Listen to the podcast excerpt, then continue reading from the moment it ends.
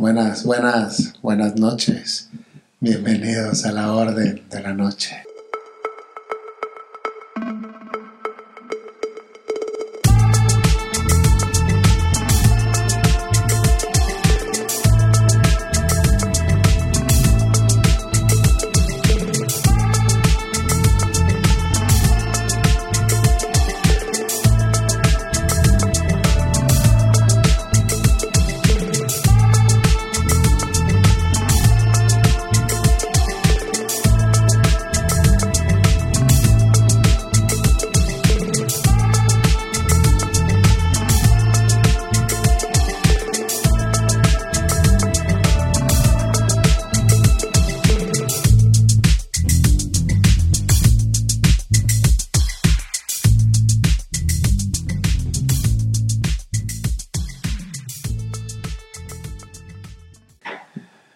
Noches, Luis. Buenas noches, Normi. Buenas noches, Buenas noches. Buenas noches, Luis. Buenas noches, Normi. Mr. Traveler in Time, el señor Jorge y el señor Normi ordenados. Pues ha de estar descompuesta la máquina de ser ordenados, ha de estar descompuesto, le ha de faltar ahí aceite o algo porque pues aquí se van a quedar Aquí un rato un mientras, rato, ¿no? mientras se compone, ¿no? En lo que es. reparamos la unidad, En lo que se estaremos aquí varados en el tiempo y, no, no hay y flotilla, universo. no hay presupuesto ahorita para otra, entonces Estamos en la cuesta de enero, están las cosas complicadas, cosas nuevas que han llegado. Primero o segundo capítulo del año.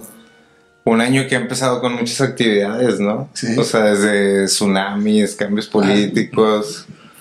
Nuevos contrincantes, se proyectan las elecciones del país. En. México y Estados En Unidos. México ¿no? y Estados Unidos, interesantes conti- contrincantes, ¿no? Oye, pero qué loco que se retome como quiera, por ejemplo, toda la tendencia, todo el hype que volvió a tomar todo lo de los Andes, lo de la caída del avión Ah, uruguayo. Esta tragedia que pasó, ¿verdad? En Pero cómo volvió a 70s. tomar... Sí, era, una película que antes pasaban, creo que en Azteca 7. Bueno, fue una historia de la vida real, ¿no? Sí, no, es claro, una historia o sea, de la vida real. Sí. Es una historia de la vida real de un grupo de personas, no nada más del equipo de rugby, había más personas de, Sí. de Uruguay que iban hacia Santiago de Chile y cayeron en la cordillera de los Andes, ¿no?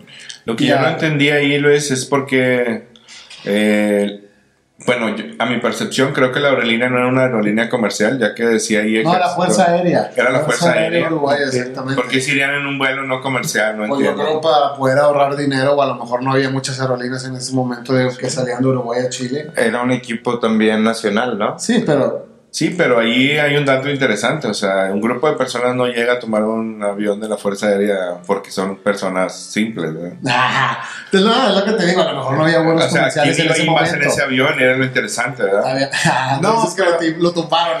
¡Ah! Pudo haber sido una conspiración. pero- conspiración. Tengo entendido que ese equipo de rugby era un equipo nacional, ¿no? Sí, era un equipo Sí, nacional. Entonces muy probablemente iban hacia alguna competencia. Claro. Sí. Y por representar a su país, muy probablemente por eso... apoyó con el vuelo, ¿verdad? O costeó el vuelo, ¿no? Exactamente. Y ahí metieron los que faltaban en el asiento, ¿verdad? No, porque, porque también, o sea, tengo entendido que en el vuelo iban ellos y también iban muchos familia, familiares, muchos ¿no? Y familiares. entre Sí, otras pero personas. pocos claro. familiares allegados. Generalmente todos se quedaron en el aeropuerto a despedir los muchachos. Ah, pues no podían ir No, todos, pero obviamente, pero sí, sí iba a que iba- Bueno, iba la mamá de Nando, chaperón, iba la mamá de Nando Parrado, iba la hermana de de Nando una- Parrado. Sí, sí. Exactamente. De hecho, en la película, Nando Parrado le abre la puerta a su mamá y a su hermana, o sea, a las actrices que hacen el papel de su mamá y su hermana, porque Nando Parrado, pues, lamentablemente fallece su mamá y su hermana en la Sí. montaña, ¿no?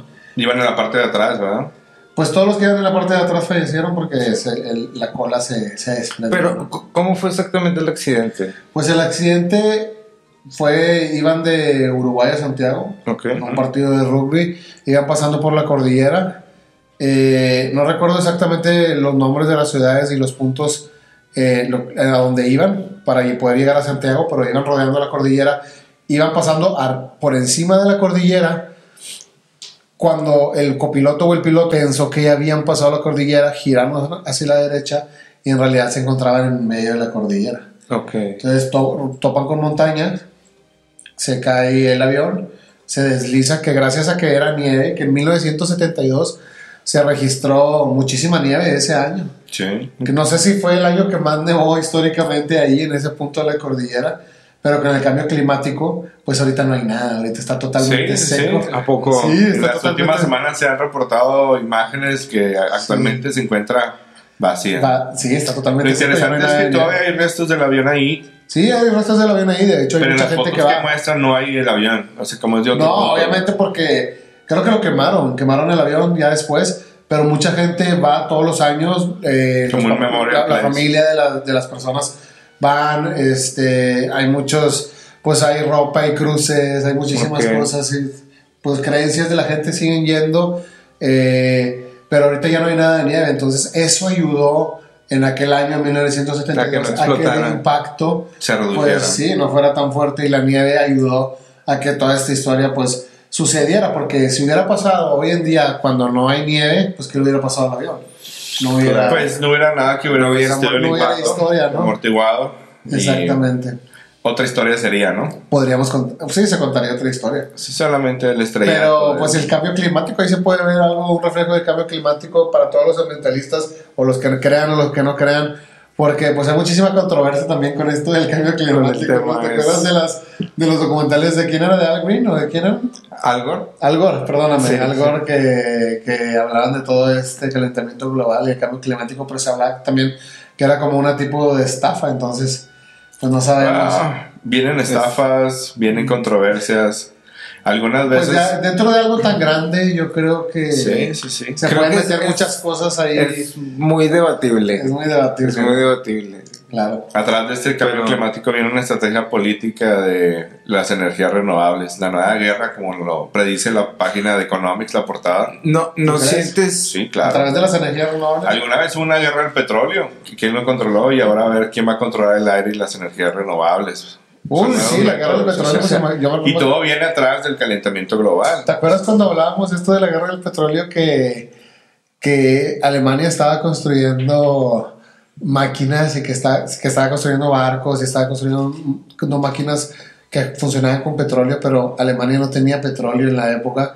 Entonces decía, pues ¿quién tiene petróleo? Pues en, en ese punto, pues en, en Mesopotamia los turcos tenían petróleo y México tenía México. petróleo. Entonces los alemanes querían hacer un pacto con México para pues poder quitarles todo el petróleo o que fueran los proveedores Sus socios comerciales. sí. Sí, para ten- poder abastecer toda su maquinaria. Pero México estaba aliado con Estados Unidos. ¿Y quién fue el principal extensión? Nuestra señora América, ¿no? Claro, pero imagínate, o sea, todo lo que se hace a través de una materia prima, a, a conforme, a conforme va avanzando la civilización, ¿no? A lo mejor ahorita el petróleo ya no es la materia prima y, y se va a utilizar de otra Pues en ciertos puntos Como dices, energías renovables. Sí, nacen nuevas energías, nuevas maneras de alimentar el mundo. Pero, Pero también dicen no- que el petróleo, Pero no. hay petróleo para muchos años más, miles de años todavía. Ajá. Pero el humano siempre queriendo Pero, más. por ¿no? ejemplo, hace, hace poco salió en una, en una revista que habían encontrado petróleo en otros planetas. Ajá. Entonces la pregunta es, ¿en esos planetas también existían dinosaurios o el petróleo Por se- restos fósiles, ¿no? por restos fósiles o se crea de otra manera, ¿no? O sea, ¿no crees que desde hace tiempo la ciencia ha venido reemplazando a la religión en algún sentido y se ha vuelto lo mismo que de lo que pecaba la religión y que todo el tema del cambio climático sea más que nada como una cruzada Una estrategia.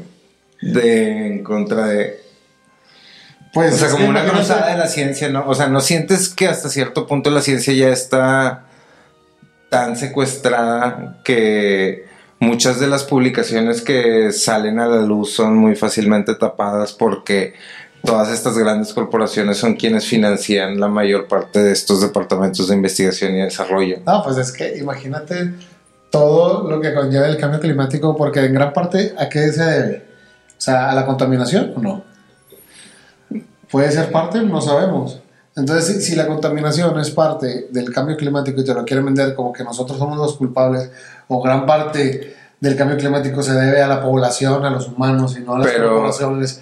Exacto. Y no sé si ustedes conozcan los, los bonos, los bonos que, que da... De carbono. Los bonos de carbono, que, que son bonos que tienen las corporaciones, no sé, a lo mejor tú al año tienes eh, 100 mil bonos de carbono Sí. y, y tienes, eh, pues puedes producir cierto, cierta cantidad de CO2 arriba de esa cantidad de CO2, pues es, tienes que estar pagando, es como una multa. Pero si yo tengo cierta cantidad de CO2 que puedo producir con mi empresa, Y tengo cierta pagar. cantidad de bonos de carbono y no llego a esa cantidad y no los uso y tú excedes tu cantidad, pues yo te puedo vender mis bonos que yo no usé. Claro. Entonces yo te estoy dando, te estoy vendiendo, te estoy dando permiso de contaminar más a ti. Yo no contaminé lo necesario, o sea, yo llegué a mi, a mi límite, no llegué a mi límite, me sobró tantito, tú contamina, no pasa nada, te, te lo vendo, ¿no? Ahí es donde vemos las transacciones, Mercado, las ¿no? transacciones invisibles como controlar la luz y el agua, ¿no? Claro, entonces las energías renovables pues creo que siempre han estado ahí y el problema es cuando se empiezan a pues a privatizar, por ejemplo, el uso de la energía renovable, por ejemplo, el uso de la energía solar, que le empiezan a poner un impuesto a la producción solar. Tú puedes producir con tu máquina fotovoltaica o con tu equipo fotovoltaico, pero cada kilowatt que tú produzcas va a tener un impuesto y se va a ir para el gobierno. Sí, Ni entonces... que el sol te estuviera cobrando, ¿verdad? Pero El sol no te llega, no te manda la factura, pero No. a alguien se le ocurrió. Yo te la mando, no te ya preocupes. te la mando. El- Claro. el- el sol no sabe cobrar, yo cobro por el sol. Exacto. O sea, ¿no crees también que, por Y ejemplo, ahora van a capitalizar el aire y el agua, perdóname. ¿Cómo? o sea, con los parques eólicos, estás captando. El, el aire no te cobra por la- empujar la hélice y generar Pero energía. por, cobrar, pero por generar el, El generador te cobra Del- el espacio de algún territorio para que, para que te cobren un impuesto, ¿no? Sí, así es la manera de cobrar el impuesto. Y también el agua, el agua también dice, hey, págame por la luz que te dice producir. Pues no, ¿verdad? El agua, pues, Es lo que viene. sí, siempre va a haber impuesto hacia todo lo que sea un recurso. Producción, ¿verdad? ¿verdad? Como producir algo te va a Pues es costar. tanto. necesario, obviamente. Pero bueno, Bienvenidos, hola, Mariana Rodríguez. Ah, ya, ya, muy bien. estábamos, estábamos hablando de de, política. estábamos hablando de la, del cambio climático por lo de la sociedad de la nieve. Sí. Por lo de la sociedad de la nieve, de que en 1972 estaba lleno de nieve y ahorita ya no hay nada de nieve. Obviamente está la cordillera, está la montaña todavía. pero no, ¿no crees que así como los años tienen estaciones, haya periodos de 5, 10, 20, 50, 100 años donde también haya como estaciones más grandes? Y que más que un cambio climático como sea cuando todo como... estaba lleno de nieve. Sí, o sea, como, Como evento, la era de dices hielo. tú. No, o sea, como decir que tal vez cuando estaba en nieve ese lugar estaba en invierno, independientemente de los años, como que en otra época un poco más grande y eventualmente ahorita está en primavera Y y, va a por volver a eso- estar en- y va a volver eventualmente tal vez de aquí Bueno, a quién sabe. 50, 60, 100 años dependiendo del timeline, o sea, dependiendo la línea de tiempo donde esa esa cómo se dice esa Ese evento. o sea, ese invierno Sí, sí, sí. Más fuerte que el otro, ¿no? sea, sea más grande. ¿no? Sí. Sí. Es como el huracán que pasa aquí en Monterrey cada 20 años, ¿no? O como el. O como de el que ah, pasó el del 88 y luego llega el Alex El como Alex. aproximadamente 20 años después. 2008, sí. Y pum, otra vez. O Entonces el estamos terremoto- cerca, como el tenemos cuatro años más para que llegue El de- el el nuevo. que pasa cada 19. El de Ciudad de México. En la Ciudad En la Ciudad de México, todos los septiembre son festivos por allá, por este No, qué miedo, ¿verdad? Sí. Qué miedo. Oye, pero hablando, tú ahorita tomaste algo muy interesante que decías que, no sé, yo creo que lo decías jugando, de que podía ser una teoría de conspiración del avión de los uruguayos, que alguien lo tiró, porque aquí no sabemos quién venía de pasajero. Obviamente no, ¿verdad? Obviamente hemos Sí, visto sí, muchísimas entrevistas, hemos visto, leído los libros, este, pero hay algo curioso hablando de teorías de conspiración sobre eso. Hay algo curioso que no sé si hayan oído hablar a Claudio Lucero, que es un rescatista, o fue un rescatista, uno de los rescatistas que subió a la montaña, que estuvo con ellos en ese Y que esos regresó, ¿verdad? y regresó con ellos. Y pues di- dice cosas curiosas, dice cosas curiosas que dice que lo hicieron todo por fama, que por qué esperar 75 días para bajar, ¿no? Él dice que él le tomó una foto al frente del neumático, al frente del, del avión, cuando estuvo ahí arriba, y que había un neumático, y que les preguntó, ¿por qué cuando pasaron los aviones no quemaron el neumático? O sea, Exacto. y él y dice, pues, era lógico, y dice, no, ellos dicen, pues no, no se nos ocurrió, ¿no? Entonces, Lo que Pero sí puede. también, ¿no crees que después de estar en, en demasiado shock Exacto. de se Oye, el avión, me- eh, me- se el están avión se cayó y personas, quieres que hay que salvar a otros? Es ¿Tú capaz que como la serie esta donde el avión se estrelló y todos eran fantasmas y pensaron que, que seguían vivos, güey. ah, bueno, pues, o sea, tú dices, Eso, es sí, un seguir en shock. Cortázar. Esa es una serie, güey. No, pero, Los- pero se refiere. Sí. pero se refiere a seguir en shock, como por ejemplo Bruce Willis que no sabía que Exacto, el sexto sentido. en sexto sentido que había muerto. ¿No viste sexto sentido? No, es ex- No, No. en esta ocasión no, señores. Los Eh, señores se quedaron. Vieron que Bruce Willis tiene demencia. Sí, muy lamentable. Muy Creo lamentable, que es uno de los grandes del cine para mí, de mi época. Creo que después deberíamos de tomar un capítulo hablando de la demencia. Un Claro. poquito, este, temas de salud mental que son muy, Muy importantes. Pero regresando un poquito a, a esto, creo que él habla del estado de shock, por ejemplo, ese de Bruce Willis, que no sabía que había muerto. Entonces tú dices, los, los uruguayos, pues obviamente ellos hablan de que habían entrado en un estado de shock. Al haber pasado por ese evento tan traumático, no creo que cualquier persona este, pudiera haber sobrevivido, ¿no? Ellos dicen que fue un milagro que sobrevivieron ellos 16, todavía siguen vivos. Entonces todavía sigue siendo un milagro. Y salieron adelante, salieron adelante, tienen familias, hablan de esto. Este, ellos cuentan que pues a ellos no les gustaba hablar de esto al principio, pero todo se hizo famoso, ah, todo, todo fue un antes y un después de la película de Disney, Ajá. que creo que se refieren a la, A la que pasaban. a la que pasaban Sí, en, la versión que nos en la en la 5, tele, ¿no? En la tele. Según yo era TV Azteca. hay puede ser unos- los dos. Das que siempre especifican- películas más. más Viven, la Más que históricas. sí se llamaba Viven, creo que es esa. ¿o no? Sí, sí, sí. Yo no la vi, pero sí, sí me acuerdo de la historia, siempre me acuerdo de la historia y creo que llegué a leer una parte de algún libro de ellos, porque la historia se hizo muy famosa, en realidad la historia se hizo muy famosa, se hicieron muchos libros. Imagínate 72 días, ¿no? 72, 75 días en la sí. montaña. Pero, por ejemplo, lo que dice Claudio Lucero es que lo que dice es que llegaron, todavía se quedaron ahí un día porque no podían subir a todos al helicóptero, entonces se fueron y se quedaron a dormir. Ya era muy tarde y se quedaron a dormir. Entonces los rescatistas montaron su tienda de acampar, no se quedaron a dormir en el avión. Entonces, Tenían miedo, ¿no? Entonces estos, estos chavos le decían, los uruguayos le decían, hey, quédense a dormir acá en el avión, quédense a dormir acá en nuestra casa, ¿no? Y ellos, no, no, no, no, acá nos quedamos en la tienda de acampar, no se preocupen, acá nos quedamos en la tienda de acampar. Entonces le, Claudio cuenta, ahí están los videos de Claudio que Sí. le cuenta que les daba sopita, que les, que les ponía ahí sopita y de que ellos, ay, sí, sí, sí, qué rico sopita.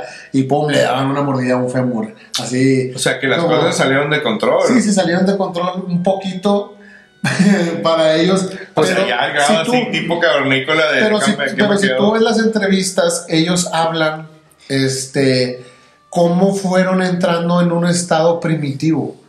Ellos mismos hablan que fue, fue gradual, ese, fue gradual, sí, en- entrar a ese estado. No, no fue así de un día para otro. Ellos hablan de ese estado donde pueden convivir al lado de un muerto, donde pueden estar al lado de personas muertas, Muy enfermas. eh, llegar a comer eso, pero no fue algo que ellos quisieran, o sea, fue algo que se fue dando en la misma situación. Ellos hablan de llegaron a hacer o crear una civilización primitiva. Sí.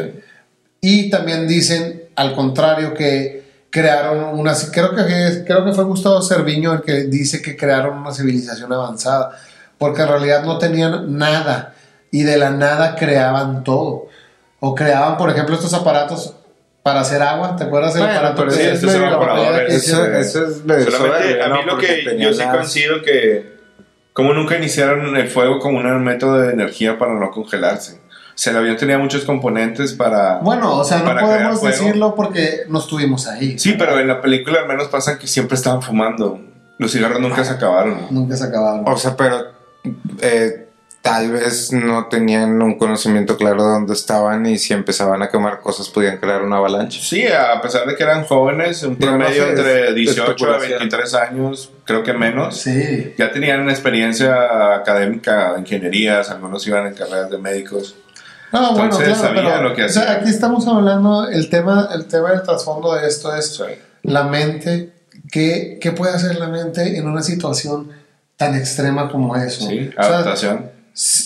Ellos hablan, en las entrevistas ellos hablan de, ok, tú pon a unos mexicanos, pon a unos chinos, es lo mismo, el, el ser humano se va a querer adaptar, Claro. el ser humano va a regresar a unos instintos muy básicos que es la sobrevivencia. Sí. Y lo va a hacer de esa manera. Al momento de que llegaron los rescatistas, el mismo Roy Harley cuenta en las entrevistas, Cerviño y yo le tuvimos que decir a los rescatistas, oye, esta persona que está aquí es él, esta persona que está aquí es tal, esta persona que está aquí es tal. ¿Por qué? porque pues ya no estaban completos y queríamos que la familia tuviera los restos de sus hijos y los restos de Sí, sus sí, al esposos, final la maleta restos- con todo, un pedacito de cada Es- uno. exactamente, pero dicen, pero pues para los rescatistas, para los rescatistas fue muy, muy- mucho shock. Decir, oye, mira, este es la mitad de este, esta es la mitad de este, es una parte de este. Para nosotros ya era normal en ese momento.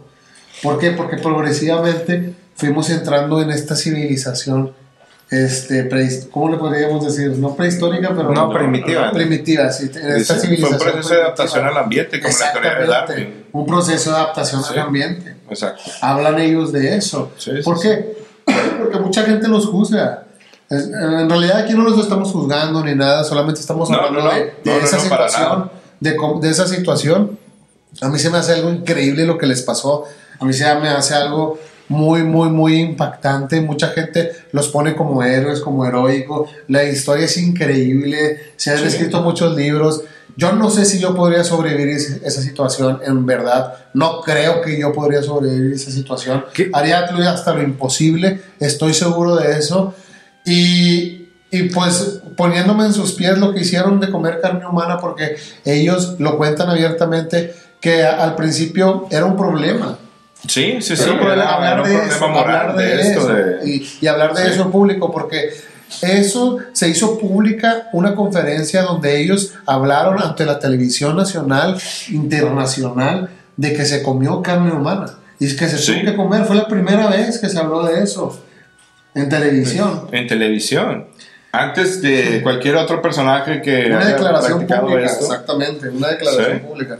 Que, bueno, admitieron que habían comido carnes de otros seres humanos, ¿verdad? Por eso es difícil creer la teoría o la versión que cuenta este rescatista de que lo hicieron por hacerse famosos. Pues Claudio, O Claudio sea, Lucero ¿quién- lo dice O sea, ¿quién Está interesante que quieras pasar tal vez adversidad o sea, con tal de llegar a una fama tan pequeño cuando tu objetivo era jugar este rugby en un partido en Chile, ¿no? Sí, o sea, no tiene. ¿Quién estuvo atrás de todo eso de, ahí se van a quedar? sentido, ¿no? Sí, pero, o sea, por ejemplo, el mismo eh, Eduardo Strauch dice en una entrevista que su hija le voltea, está viendo la película y su hija de 5 años voltea y le dice, papi, ¿a qué sabe la carne humana? No, eso Sí, fue- pues ya, porque. Pues, Lo Imagínate. interesante aquí es que si ellos tuvieron que seguir con la dieta después del incidente. No, no, no, sabemos. para nada. No sabemos, pero El próximo noviembre estaré en Uruguay. Si Investigando. alguien- pues si estaría bueno está si alguno, a- a alguno de la contar, sociedad... eh, a, a darnos un relato de alguien ha llegado a alguien de los sobrevivientes de este accidente. ¿Te entrevistas a Sería interesante poder conocer algún ordenado que nos cuenten historias por allá, ¿no? Noviembre, Uruguay. En cuanto Eh, cuadremos la fecha, se los haremos llegar. Es. Es increíble todo lo que puede soportar la mente una vez que se adapta a las circunstancias, ¿no? Sí, y no solo, y no solo de la gente de ellos que estaban allá, porque la historia sigue, porque ellos tuvieron que seguir su vida, ellos tuvieron que rehacer su vida y seguir adelante, e independientemente si les fue bien, si les fue mal, si les llegó dinero, si no les llegó dinero de eso. Pues imagínate, Roberto Canesa habla de que una vez su hija, él no, una vez él escuchó a su hijo hablar con un amigo y su hijo tenía 7, 8 años y, y, su- y su amigo le dijo, oye, tu papá se comió a sus amigos en, en la montaña, bla, bla. ¿Y por qué lo hizo? Y el hijo le, y le dice, Pero nada más fue a los amigos, fue general. bueno, pero Ahí ahí, ahí- ahí el punto, ahí el punto que le dice, ¿sabes por qué lo hicieron? El niño le dice al otro niño, ¿sabes por qué lo hicieron? Porque estaban tan débiles que les pidieron los músculos a sus amigos para poder trepar la montaña y seguir adelante. Entonces Roberto dice, Sí. si mi hijo lo entiende de esa manera y esa es su concepción, adelante. Increíble, o sea, te digo, no nada más es para ellos que vivieron ese suceso, sino todo lo que sigue después, que sus hijos lo entiendan de esa manera Sí, sí, sí. y lo acepten de esa manera porque es una aceptación decir, ok, se puede comer carne humana mínimo para sobrevivir. Exacto, es una buena respuesta donde es un método de supervivencia ante una adversidad que no hay otra cosa que comer. Pero es algo s- muy, muy, muy sui generis, ¿no? Digo, Sí, hay, sí, hay sí. otros ejemplos De este tipo de práctica de este tipo de van- prácticas, pero tienen lado, otra ¿no? connotación, ¿no? Ah, Este, bueno, digamos, eh. este es el al menos uno de los pocos casos registrados que tengamos. ¿Cómo que- se llama? María Félix, ¿te acuerdas que escuchamos Ah, que que- María Félix había comido carne en uno de sus viajes por Marruecos? Creo que sí. Así por es, Marruecos. decía. Y que le había gustado comer carne a María Félix. Pues es un filete único, ¿no? ADN único. Eh, Ay, se considera un platillo caro, yo creo, ¿no? Hay, Muy exótico. Todavía hay, hay tribus, ¿no? Que practican Claro, eh, canibalismo. ese, ese tipo de tribus y sectas. Sí, que tiene como Que- práctica el canibalismo. Entonces, imagínate esta situación al límite, porque es una situación límite, Sí. al- tanto física como mental. Pero creo que Quedarte, esa situación estaba muy complicada. güey. quedarte ahí Sí. Y, por ejemplo, Claudio Lucero dice, ¿por qué se esperaron 75 días? Y dice, ¿por qué cuando escucharon en el día 10 que ya no los iban a rescatar, Porque no se movieron. por qué no se movieron? Ese es un buen punto. ¿Verdad? Es ¿Por lo qué que- se dejaron morir tan así? eh, y ellos, en ese momento, ¿qué es lo que pasa en tu mente? El mundo sigue girando. El mundo va a seguir adelante sin mí. Ya no importa si estoy vivo o si estoy muerto. En ese momento ellos se convirtieron en fantasmas. Si vivían o si morían, ya no importaba. ¿Qué pasa por tu mente en ese momento? ¿Te quiebras moralmente, emocionalmente? Yo ¿Te que desquicias, empiezas a hacer O sigues luchando. o sigues luchando? Sí, al- alguno, uno de los personajes entró en un, en un estado de van a venir y nunca lo pudieron sacar de la cabeza. El- Este muchacho nunca se lo pudo quitar hasta que nunca llegaron y él se murió primero que antes de que llegaran. Y fue uno de los primeros, entonces, y era uno de los líderes del equipo que les dijo, hey, esperen, van a venir a buscarnos. Inclusive después del día 10. Pero te tienes que seguir adaptando a toda la Claro, situación. claro, claro. Porque cada día es una situación límite. Cada día es un día límite. Cada Exacto. día que pasa. Entonces, Pero también cayeron entre la transición del invierno y verano, ¿no? cayeron en octubre, allá, allá era primavera. No. Sí, no porque estaba enfriando mucho era, era y luego se primavera. descongeló. Era primavera. Mm, En octubre, allá cayeron en octubre, era primavera. Bueno, Allá en diciembre es verano. sí, tienes razón. Entonces, Inicio de primavera, verano. Claudio dice que por qué en el día 10 no se empezaron a mover. Él dice, si yo llevo a un animal, si yo llevo un perro a la montaña y lo dejo, ¿qué es lo que empieza a hacer el perro? Pues empieza a bajar la montaña. Dice, ellos subieron. Ellos subieron la montaña y después Sí. empezaron a cruzar para el otro lado. ¿Por qué no se fueron hacia el otro lado donde, pues, por gravedad, no? Porque tal vez no sabían dónde estaban. Sí, ¿no? obviamente no sabían dónde estaba, pero Claudio es un rescatista y No, ha subido pero también Everest, y ha entra- rescatado muchísima gente. Y, Pero también hay, Entra en hay- este hay caso- quien dice que, esta, que este Claudio estaba molesto porque ni él ni ninguno de los rescatistas pudieron localizarlos, ¿no? sí, ningún Que les- rescatista que lo les, localizó. les generaba coraje No que un campesino fue el que los encontró. Sergio, ¿no? el Sergio sí. Sí, sí, sí. Pero también iban para arriba porque ellos en iban en busca de la cola del avión. Por las baterías dichas de la radio. Entonces, Ok. ese fue uno de los puntos por los cuales no caminaron hacia el otro lado. Si quisieron ir a buscar baterías, comida, lo que quedaba del otro Entonces después del avión. décimo día, después del décimo día us- Ujú. empieza la aceptación. Sí, No van a podría venir por nosotros. Hay No, que nadie va a venir por nosotros, ahora sí. Y, y creo que le dice, ya solamente queda por de, de nosotros. Mm. Ya solamente este, es cuestión de que nosotros queramos o no y, y- y nadie va a venir a rescatarnos. Entonces empieza la aceptación. Y ahí es cuando Roy Harley dice, empieza todo este proceso que nos empezamos a convertir en todos estos humanos primitivos y empezamos a convivir de la- al lado de los muertos. Este, ellos dicen que en lo físico se primitizaban, pero en lo espiritual se, van, se iban elevando. Es que entra en una paradoja donde, ¿en qué momento del, de los, del transcurso de los días que pasaron me guía a que tengo que hacer esta acción para sobrevivir? Pudiendo buscar otras alternativas, ¿verdad? Y fíjate que Gustavo Cerviño cuenta en la, en la entrevista que ellos empezaron a crear equipo, empezaron a crear grupo desde que llegaron Ujú. y empezaron a poner reglas. Por ejemplo, una de las reglas era está prohibido quejarse. Prohibidísimo. Nadie se puede quejar. Otra de las reglas era todo es de todos. Y se prestaban la ropa. Ellos cuentan que se prestaban la ropa, tú préstame la chaqueta, yo te presto esto, préstame el oro. Y toda la ropa era de todos durante todo el, todo el tiempo.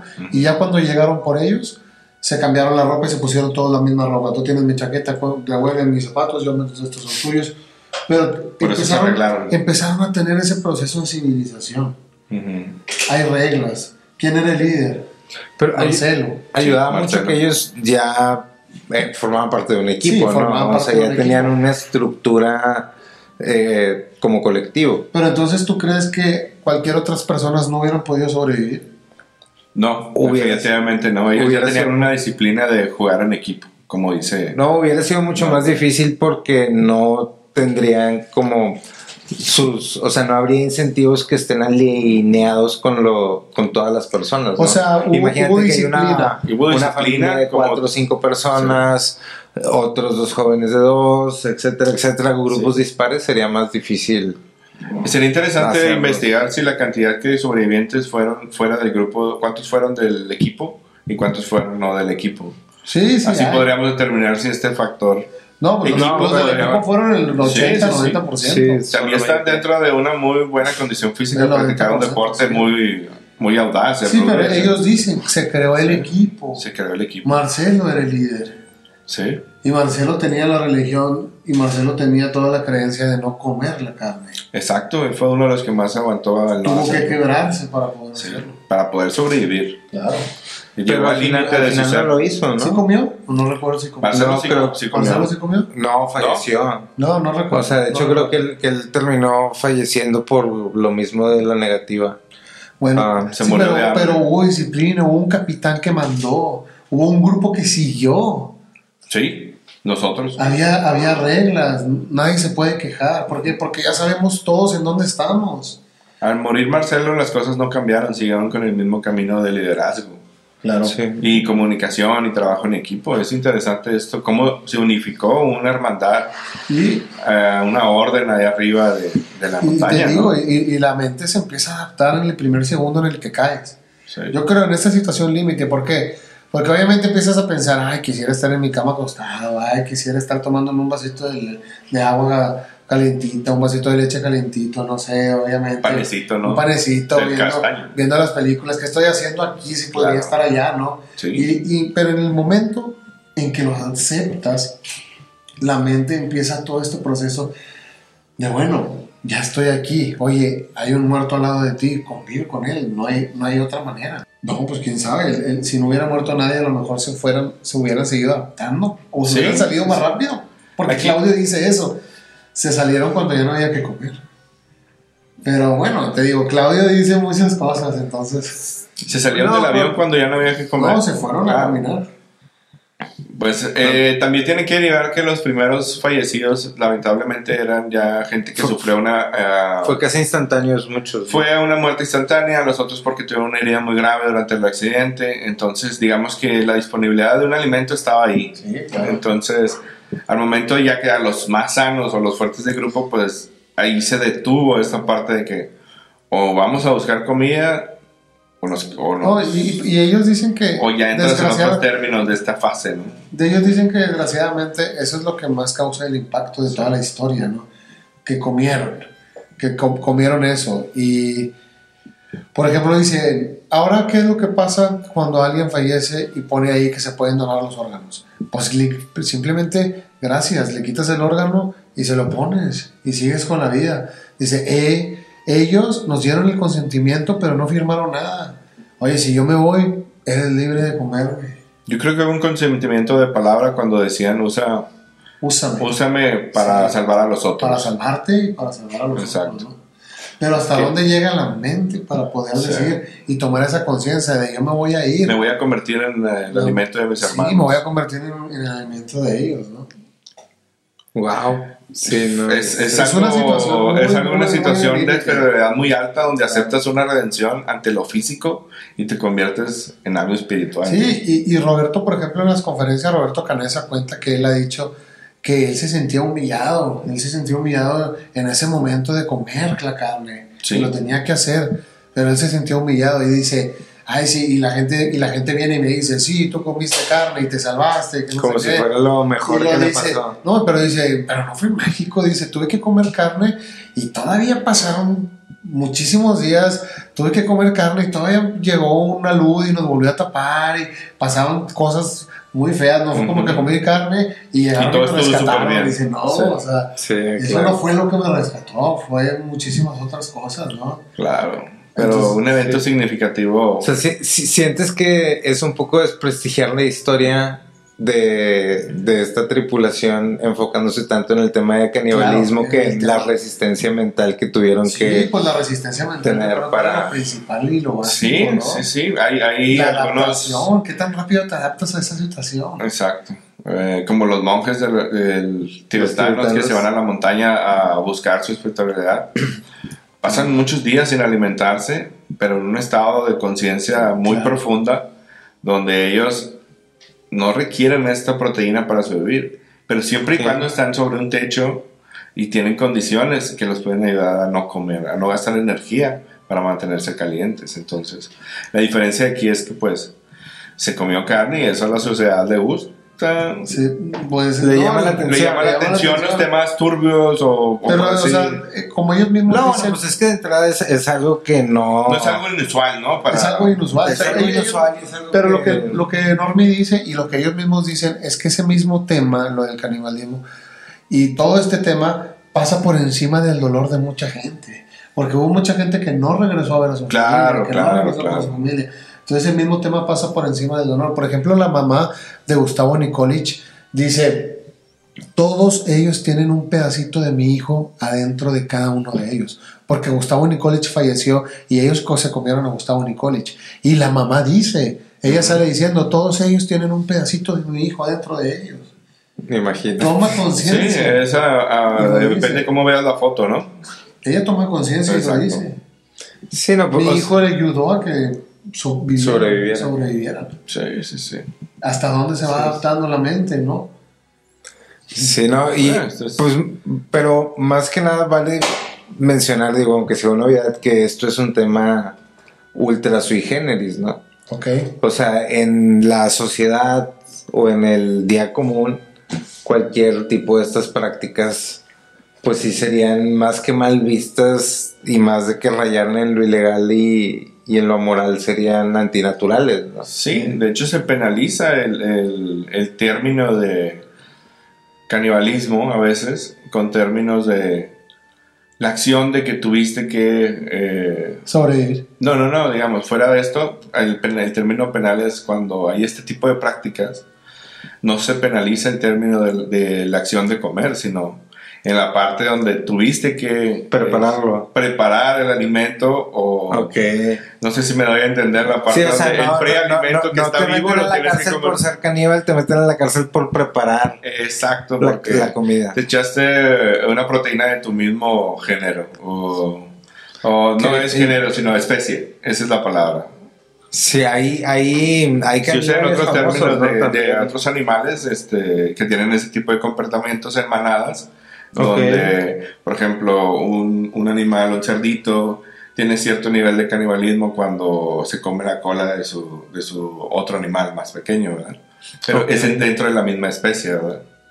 Es el mismo tema en el, en el tema de nosotros, pero el- la acción de eh, preparar ese alimento o la ejecución de ese ser para convertirlo en alimento, Es lo que se castiga. eso es lo que se castiga La cuando es un ser humano. Exacto. Entonces, de ahí partimos a, me quiero- a la acción otra no vez de la película. ¿Qué pasó, verdad? ¿Qué pasó con la película? Sí, claro. Oye, y algo muy curioso de lo que ellos hablan en las entrevistas es que hay- se preguntaban ahí en medio de la montaña sobre Dios Ok. y sobre todo el tema de, pues de Dios, ¿no? De dónde Sí. está este señor de barba. Ellos mismos lo dicen. Este es porque este señor de barba nos hace este, este Dios, este, este Dios mag- magnánimo nos hace pasar por todas estas adversidades, ¿no? Existe, no existe, tengo 20 años, porque tengo que pasar todo esto? Entonces, ¿ustedes qué piensan? ¿Ustedes creer- creerían que les está sucediendo esto por el destino? Porque tienen que pasar las adversidades para seguir con la vida y son escogidos para que pasen esa situación límite. Lo que te puedo decir que fueron el 1% del 100% de las probabilidades que se No, puede caer un menos, no, mucho es, es menos, menos del menos, 1%. Sí, sí. Entonces, creo que sí lo consideraría algo muy especial que habían que sobrevivieron a este trágico accidente que pasó en los Sí, Alpes. pero por ejemplo, sobrevivir habiendo morir a tus compañeros, viendo morir a tus seres. Este, Bueno, es una pena queridos. muy máxima del. Y ellos hablan Sí, de que, sí.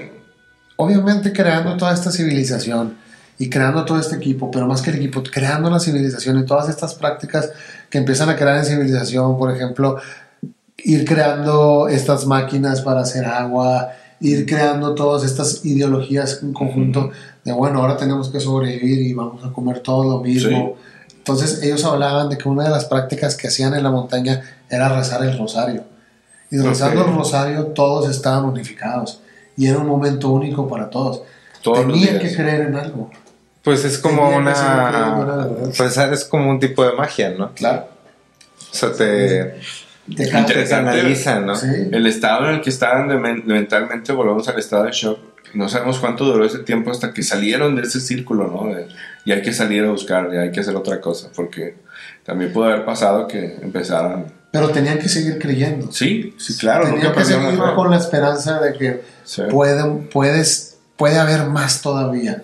Podemos seguir aguantando. Y en Sí, algún momento sí. vamos a seguir y vamos a salir adelante. O sea, ¿qué es eso? ¿Qué es eso que te sigue motivando y que te lleva a seguir respirando y que te, te dice, todavía no te des por vencido? Claro. Todavía hay algo más allá. ¿Qué es? Porque fe en, en- en- algo, que hay alguien divino que te va a venir a salvar, o es tú mismamente diciéndote y adaptándote a haz lo que quieras, cree en lo que sea, Pero tienes que pero no te des por vencido y sal de aquí. ¿Qué es? ¿Una adaptación mental? un estado de conciencia. Pues creo que tiene que ver con el ser, ¿no? O sea, con lo que es cada, cada persona y su ansia por sobrevivir hasta Pues- descubrir algo. Fíjate que ellos hablan de que el confort, el conformismo, Ujú. te destroza todo lo espiritual. Sí. Ellos, ellos llegan, llegaron a un punto de pensar que el ser conformista es más primitivo que el estar en la montaña. Claro. ¿Por qué? Porque aquí tienes sexo, aquí hay drogas, aquí hay alcohol. Entonces te desconecta. Dice que en la montaña, ellos dicen que en la montaña eran animales espiritualmente eran elevadísimos, aunque eran considerados animales, estaban espiritualmente súper elevados, cosa que aquí ya no pudieron estar, porque aquí te desconectas en realidad y en la montaña se podían conectar. Eso Sí, sí, sí, tiene razón. conflicto escuchar eso. O sea, porque, ok, estás en la montaña, tienes una situación traumática, límite, claro. te adaptas. Dentro de esa adaptación tienes un despertar espiritual. Gracias a ese despertar espiritual, o tal vez gracias a otras cosas, logras sobrevivir.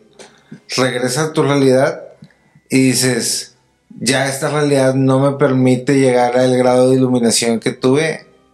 Se me hace ilógico, ¿no? O sea, es como debería de, o sea, entiendo que puede haber dificultades en todo ese camino, pero eh, también es como aprender a andar en yo- bicicleta, ¿no? Es que solamente imagínate, o sea, tú estás hablando que ya regresando a tu vida normal, podríamos Ajá. llamarlo así, porque vives 70 días en esta situación al límite y tus emociones son totalmente de otra manera. Exacto. Ellos lo describen de esa manera, Nando Parrado lo describe de esa manera. Tú dices que regresando a la ciudad ya no puedes volver a tener esas... esas Pero eso no tiene que ver con lo espiritual, es a lo que voy. Bueno, o sea, no, no. eso es otra, eso es otra cosa. Obviamente en ese momento tal vez tuvieron un grado de adrenalina. espiritualmente elevados, ellos, pero yo te pongo en esta situación y te hago esta pregunta porque Nando dice que él se sentía muy enojado porque no podía sentir nada. Decía, yo tenía a mi madre a mi lado y se acaba, acababa de fallecer mi mamá y acababa de fallecer mi hermana y yo no sentía nada,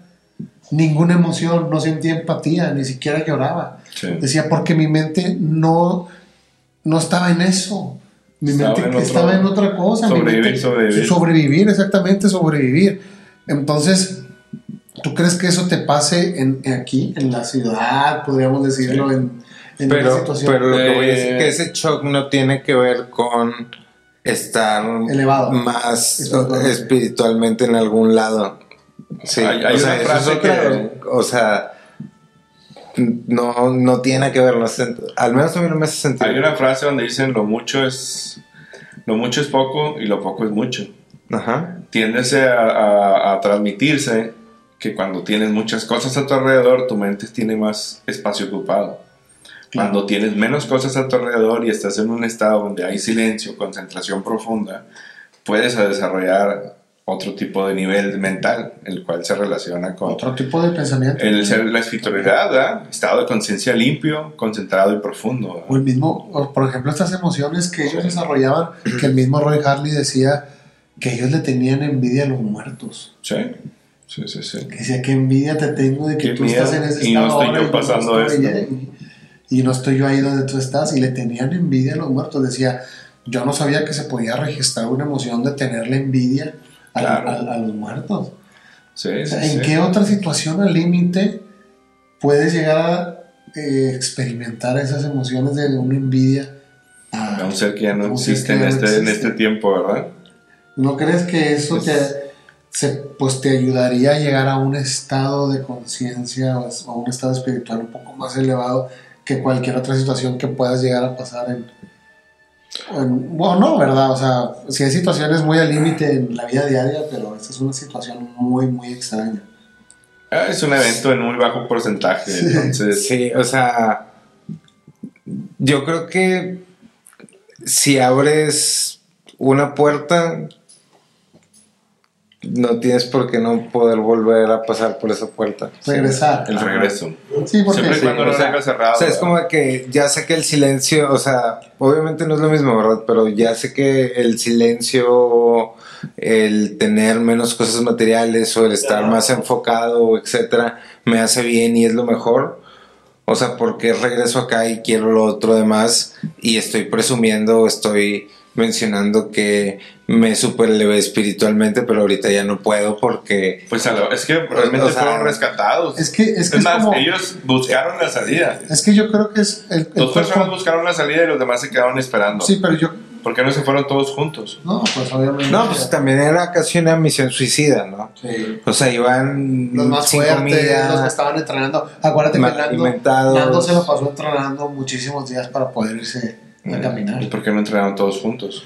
No todos son iguales espiritualmente. Pues estratégicamente- Estratégicamente no conviene. Y se iban quedando a cuidar que si no había nada que cuidar ahí en ese avión. Yo hubiera seguido en el grupo, ¿no? Pero fíjate que... Pero es que también si vas con, o sea, si vas con, si vas con ocho personas, Eres más el grupo es tan rápido como la persona más lenta. Sí, claro. y fíjate que entonces- hay, hay- Bueno, ese es mi punto de vista.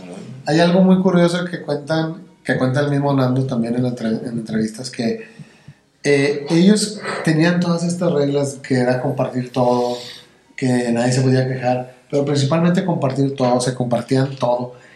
Y todo me refiero a todo, hasta la ropa, lo, lo decían. Sí. Entonces, al momento que Nando y Roberto Canesa se encuentran con Sergio, que era el arriero que les ayudó a, a, regre- a- A regresar. No, pues fue el que les dijo a todos. porque- De que hola, bienvenidos al mundo otra vez. bueno, pero ellos encontraron a Sergio sí, y todavía Sergio se fue de uno Sí, o dos porque días. creo que el río estaba crecido, Sí, ¿no? pues se fue uno o dos días y ellos se tuvieron que esperar todavía un rato ahí esperando a que regresara Sergio. Entonces, pero fíjate, uno, un- algo curioso de lo que cuenta Nando Parrado es que al final, cuando Roberto y él fueron encontrados ahí por el arriero Sergio, pues todavía el arriero se tardó un ratito en que fueran a recogerlos.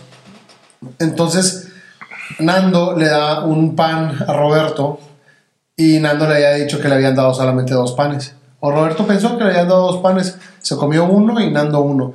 Pero después se, fueron, se dieron cuenta que a Nando le habían dado seis panes. Nando se había comido cinco y le había dado uno a Roberto.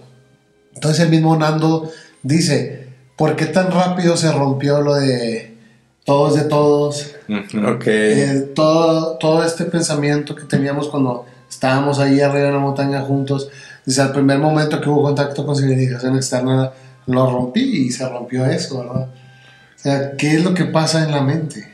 También imagínate la desesperación de estar caminando durante 10 días o más tiempo en busca de ayuda, sin comer. ¿Cuánto tiempo duró el descenso? Claro.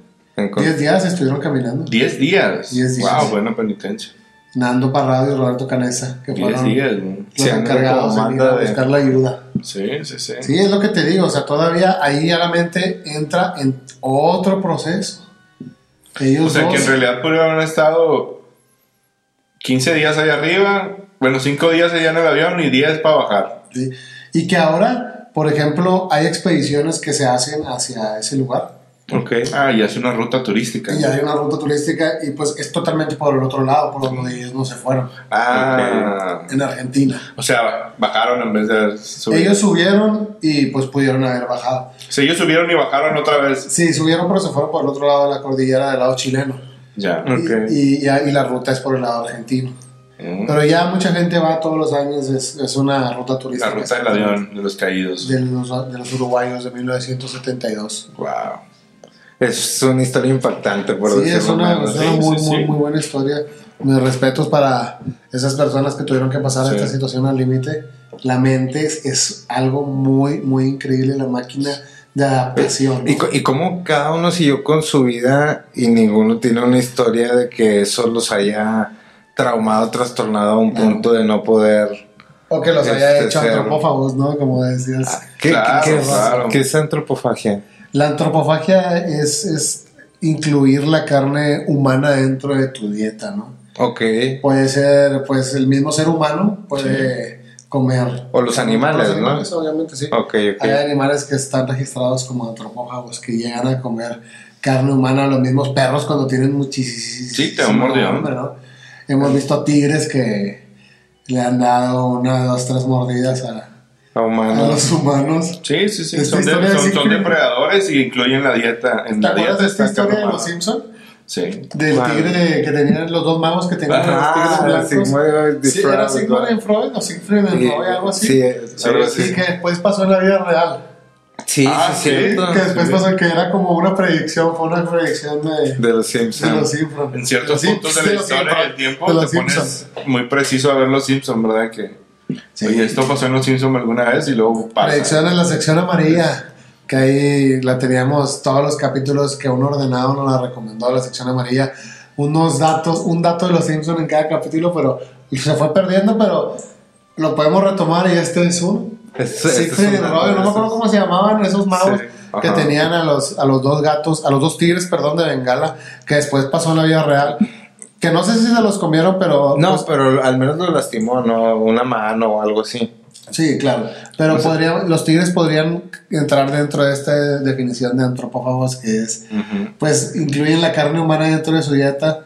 Los mismos, por ejemplo, el mismo tiburón blanco en algunas ocasiones raras, ¿no? Hay cocodrilos. Cocodrilos o- también. Que, que son. O, o los, lagar- los lagartos, no, los cocodrilos, ¿no? Los cocodrilos hemos visto Ok. en la laguna de, de Tampico, la del carpintero. Ah, Claro, sí. ¿no? Algunos videos que están. Hace, hace un par de Hace un años. par hace un par de días también salió uno. Sí. En la laguna del carpintero, Ah. que pues sí, los, los cocodrilos son antropófagos, incluyen en su dieta la carne humana. Este el tiburón blanco, te decía que a veces lo confunde con focas.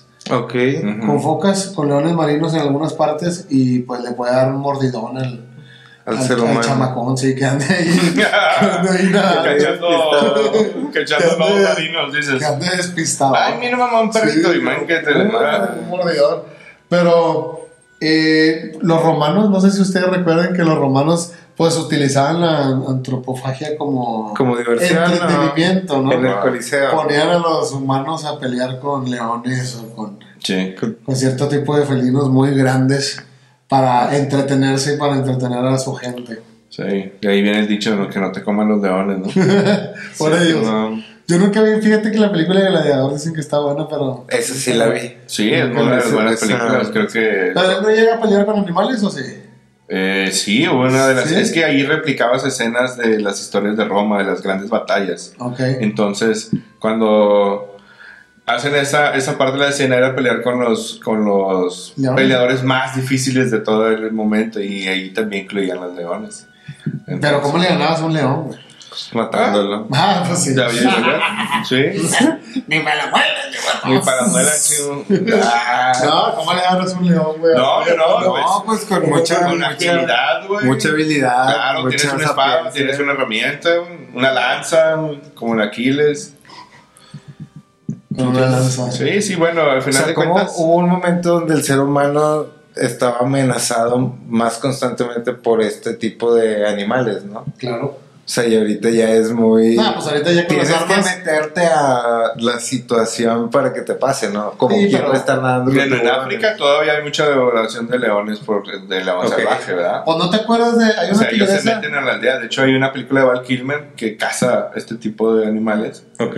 donde él se hace de que ah, hay un problema con un, un león que es demasiado grande y es el que se ejecuta en las aldeas. Pero casi todos los felinos este, comen carne humana. Sí, Ok. o sea, los tigres, el leopardo, las panteras, el león, el jaguar, el puma. No sé si ustedes hayan escuchado de la tigresa de Champagnat, que se comió como 430 humanos.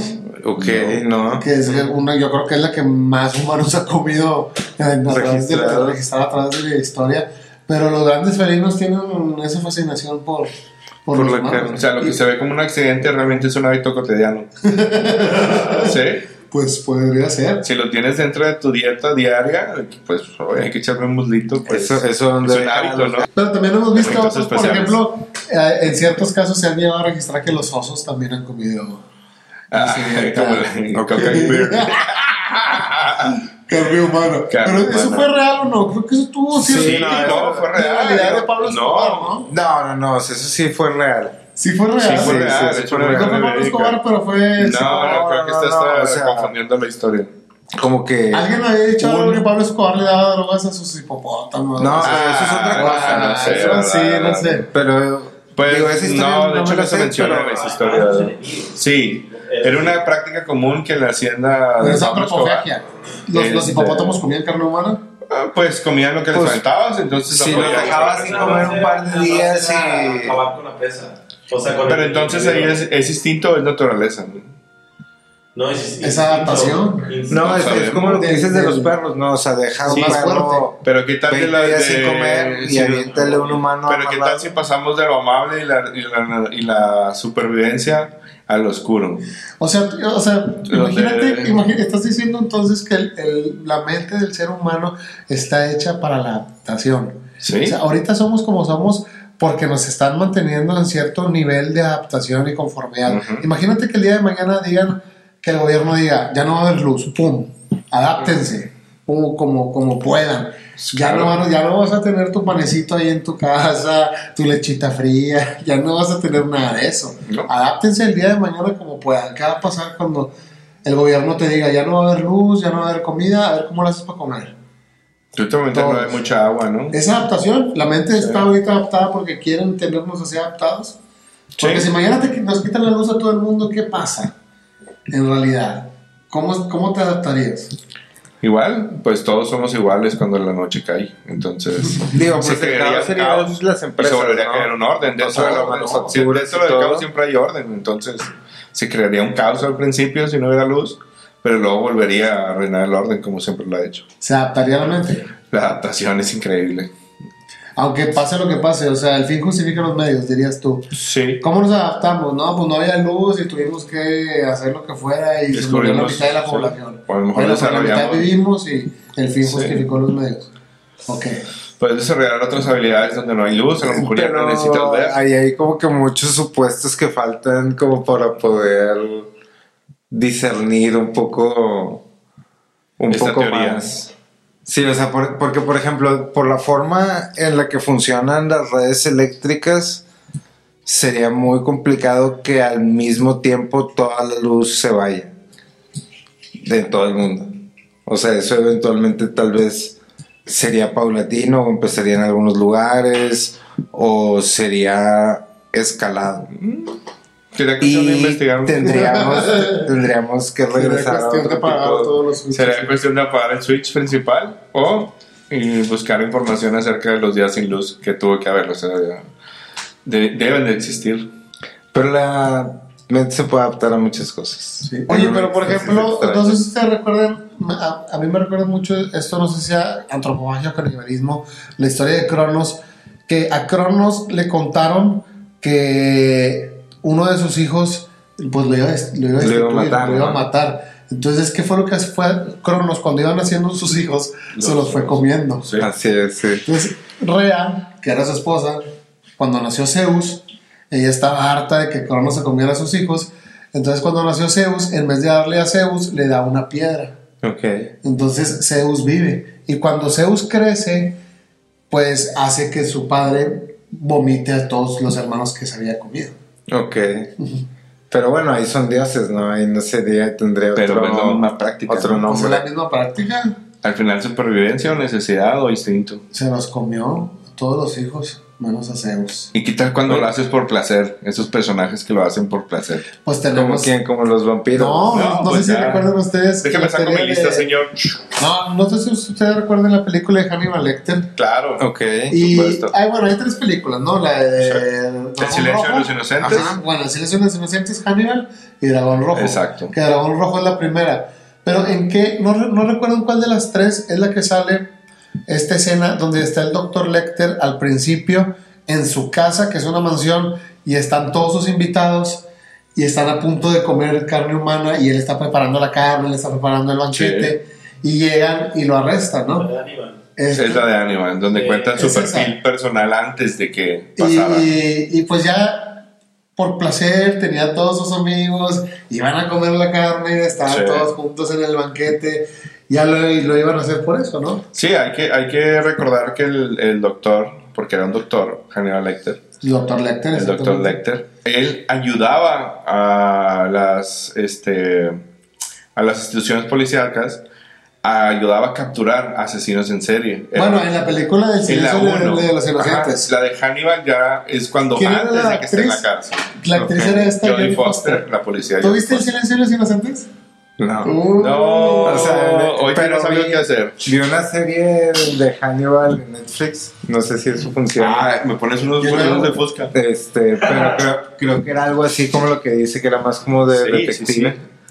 No, bueno, en la del silencio de los inocentes, el, y es una película que ya ha ganado muchos premios, ya muchísima Sí. gente lo ha visto, no creo que sea spoiler, pero trata de que el doctor Lecter ayuda a Jodie Foster, que no me acuerdo cómo se llama en la película, a atrapar a un asesino serial. Ok. Sí. Entonces el doctor Lecter está en la celda, en su celda, que es como una celda de, de- no de cristal, como de, No, una celda De pero era duro, muy aislada. que no ¿verdad? puede salir. Y dentro de la celda él está dando consejos a la detective, ¿no? Para Sí. que pueda atra- atrapar a este asesino. Pero consejos con una mente. historia detrás de, ¿no? No eran consejos fáciles. La fue envolviendo. No, el en doctor una- Lecter tenía un estilo, una conciencia Sí, muy. sí. Este psicólogo muy usaba profunda, esas ¿no? técnicas sobre los demás para, para envolver a sus allegados, ¿no? Pero bueno, él tenía, él tenía ese gusto de Sí. comer la carne humana por placer, que pues no sé de dónde habrá desarrollado. Sí, sí, sí. De hecho, era alta cocina los platillos que él hacía. ¿no? O sea, no, sí, no era Eh, realmente practicaba, No era o sea, la proteína era a base de carne humada, pero era alta cocina, era una cocina elegante. No era nugget. En esa cena que tú mencionas era un banquete de muchos platillos sí, para... claro. Ok. de- ah, no, es como que se comía el chamorro al vapor, ¿verdad? Un barbacoa. Pero es, es un personaje muy complejo, ¿no? Sí, o sí, sea, es un personaje con una personalidad eh, interesante, oscura, pero a la vez iluminado o, o por el estilo, ¿no?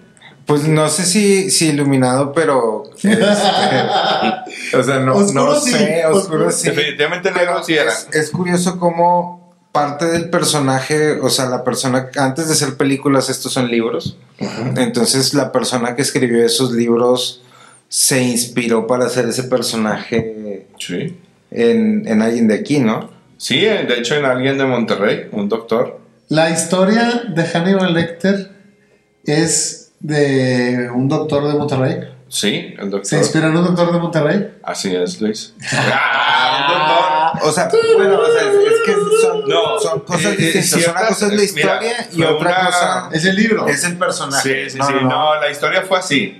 A ver, a Ah, ya. decir. Ah, a ver, si- Sometido a la aprobación. Sometido a la aprobación de la sociedad de la de la de la noche. Llamo a esta historia el monstruo de la talleres. El monstruo de los talleres, este icónico personaje que casi todo regio conoce. El último condenado a muerte. El último ¿Por qué condenado a después muerte. de eso ya nadie fue condenado a pena de ¿En muerte? serio? Sí, no, o sea, él, fue el último condenado a pena de muerte y sus abogados lograron que se la cambiaran por 25 años en prisión o algo así. Guau. Y ya después de eso ya cancelaron la pena de muerte en México. ¿Cómo se llama? Eso fue creo que como en el 61 más o menos. El doctor Alfredo Bali. Alfredo Bali. Alfredo Bali Treviño. Exactamente. Si era doctor, como el doctor Leco. Era doctor, que de hecho estaba casado, llevaba una vida normal y tenía este un consultorio en la colonia Talleres. Eh, tuvo un percance con un joven, un joven de la colonia, Jesús Castillo Rangel se llamaba, en el cual tuvo una manera peculiar de llevar este altercado que tuvo con él. Entonces, donde dicen que lo impresionante de esta historia y el por cual se convirtió en monstruo de talleres fue que el doctor le dio un sedante a este joven de 20 años, Ok. lo durmió y después lo cortó en pedazos tan pequeños que lo pudo sacar en una caja y después se fue a enterrarlo. Ok. Cuando descubrieron que él hizo esta acción monstruosa, se le dominó al señor el monstruo de la talleres. Ok.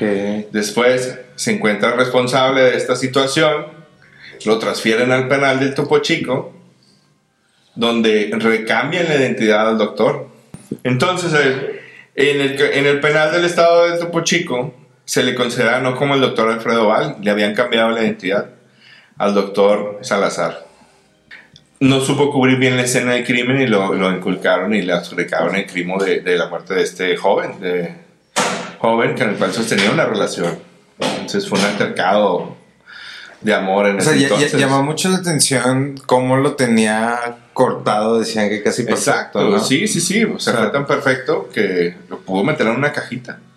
Sí. Oye, pero ¿qué tiene que ver con la película de ¿Qué tiene que ver con la película? O sea, porque haz, de cuenta que está, o sea, el que escribió los libros, que tienen los mismos nombres que las películas, fue a entrevistar a alguien a Topo Chico, güey. O sea, a un criminal de Estados Unidos que estaba ahí. Entonces, mientras estaba esperando el criminal, estaba en la enfermería, este, o por alguna razón relacionada estaba en la enfermería, y empezó a platicar con este, el que menciona, o sea, que, que El es el doctor doctor Alfredo, Salazar. sí. Sí, o sea, él en sus notas lo apunta como el doctor Salazar. Este, entonces empieza a platicar con él y se le hace una persona como que muy refinada, muy culta. Este, y dentro de esa conversación él le, le menciona que si, o sea, que si después se pueden juntar a platicar, o sea, que si después pueden tener un momento para platicar más extendidamente porque quería saber su opinión él como, como médico de, de, estas- la prisión. de ¿no? prisión. Entonces, que él le contesta muy amablemente y le dice, sí, este, pronto nos vemos, pronto nos vamos afuera, etcétera. Y ya cuando va saliendo, cuando lo van escoltando fuera del consultorio, pregunta por, por el doctor. Y ahí le dice, no, hombre, ¿cuál? O sea, El doctor si ese es Salazar un es un asesino, asesino, sí. o sea, él asesinó a su novio, de que lo cortó, y ya le empieza a dar de que todos los detalles del crimen. Entonces, eh, Tom Harris menciona o ha mencionado que parte de, de esa interacción que tuvo con, con esta persona fue lo que le inspiró a escribir el personaje, ¿no? Que es, que es un doctor, que es muy educado, que tiene cierto tipo de gustos y que aparte pues tiene esa mente Sí, psicópata. Y una vez que llegó este Tom Harris al penal a realizar la entrevista a este reclusorio de Estados Unidos que estaba en, en, en el penal de Topo Chico, se encuentra con una historia del médico de la prisión. Resulta que uno, el médico, Alfredo, era el doctor de la prisión que atendía a los, a los prisioneros enfermos. Se ganó este título al ser este... eh, el médico de la prisión, inclusive después de que fue condenado a muerte y lograron resolver ese caso y darle tiempo en prisión, en el penal Topo Chico, por el crimen de este joven. Entonces, eh, Tom Harris y él comienzan a platicar del por qué, fue el crimen que cometió para llegar a, este, a estar en prisión, ¿verdad? Entonces ya le comenta que fue el asesinato de, de una persona muy joven que, con la que tenía este, una relación amorosa Entonces eh, fue muy, fue muy, muy drástico la manera en que lo hizo porque el joven estaba vivo prácticamente. Solamente le dio un sedante y lo destazó en siete pedazos y lo echó en una caja y lo enterró. Wow. Pero pues el doctor no era profesional en esto, entonces descubrieron las huellas, no pudo ocultar bien la acción que realizó y lo encontraron y lo metieron a la cárcel. Ok. Entonces, después de esto, a que este era un doctor prestigiado, era muy educado, este, realmente se fue ganando la confianza de, los, de la gente del penal. Inclusive tanta confianza le tenían que por las tardes él consultaba a las personas aledañas de la colonia, porque no había un consultorio, un médico cerca de la zona del Topo Chico. Si tú no recuerdas, el Topo Chico estaba en una lomita, abajo, bueno, abajo en las faldas del cerro del Topo Chico. Y antes no había absolutamente nada en esa área. Era una zona de Monterrey donde todavía no se habitaba. Gente de escasos recursos este, vivían por allá, o sea, en la montaña del Topo Chico. Entonces el médico más cercano era el doctor Salazar, o mejor conocido como Alfredo Valle, el monstruo de las talleres. Que después de cumplir su condena se regresó a la talleres. ¿no? Es correcto. Y seguía Sí. consultando en su consultorio.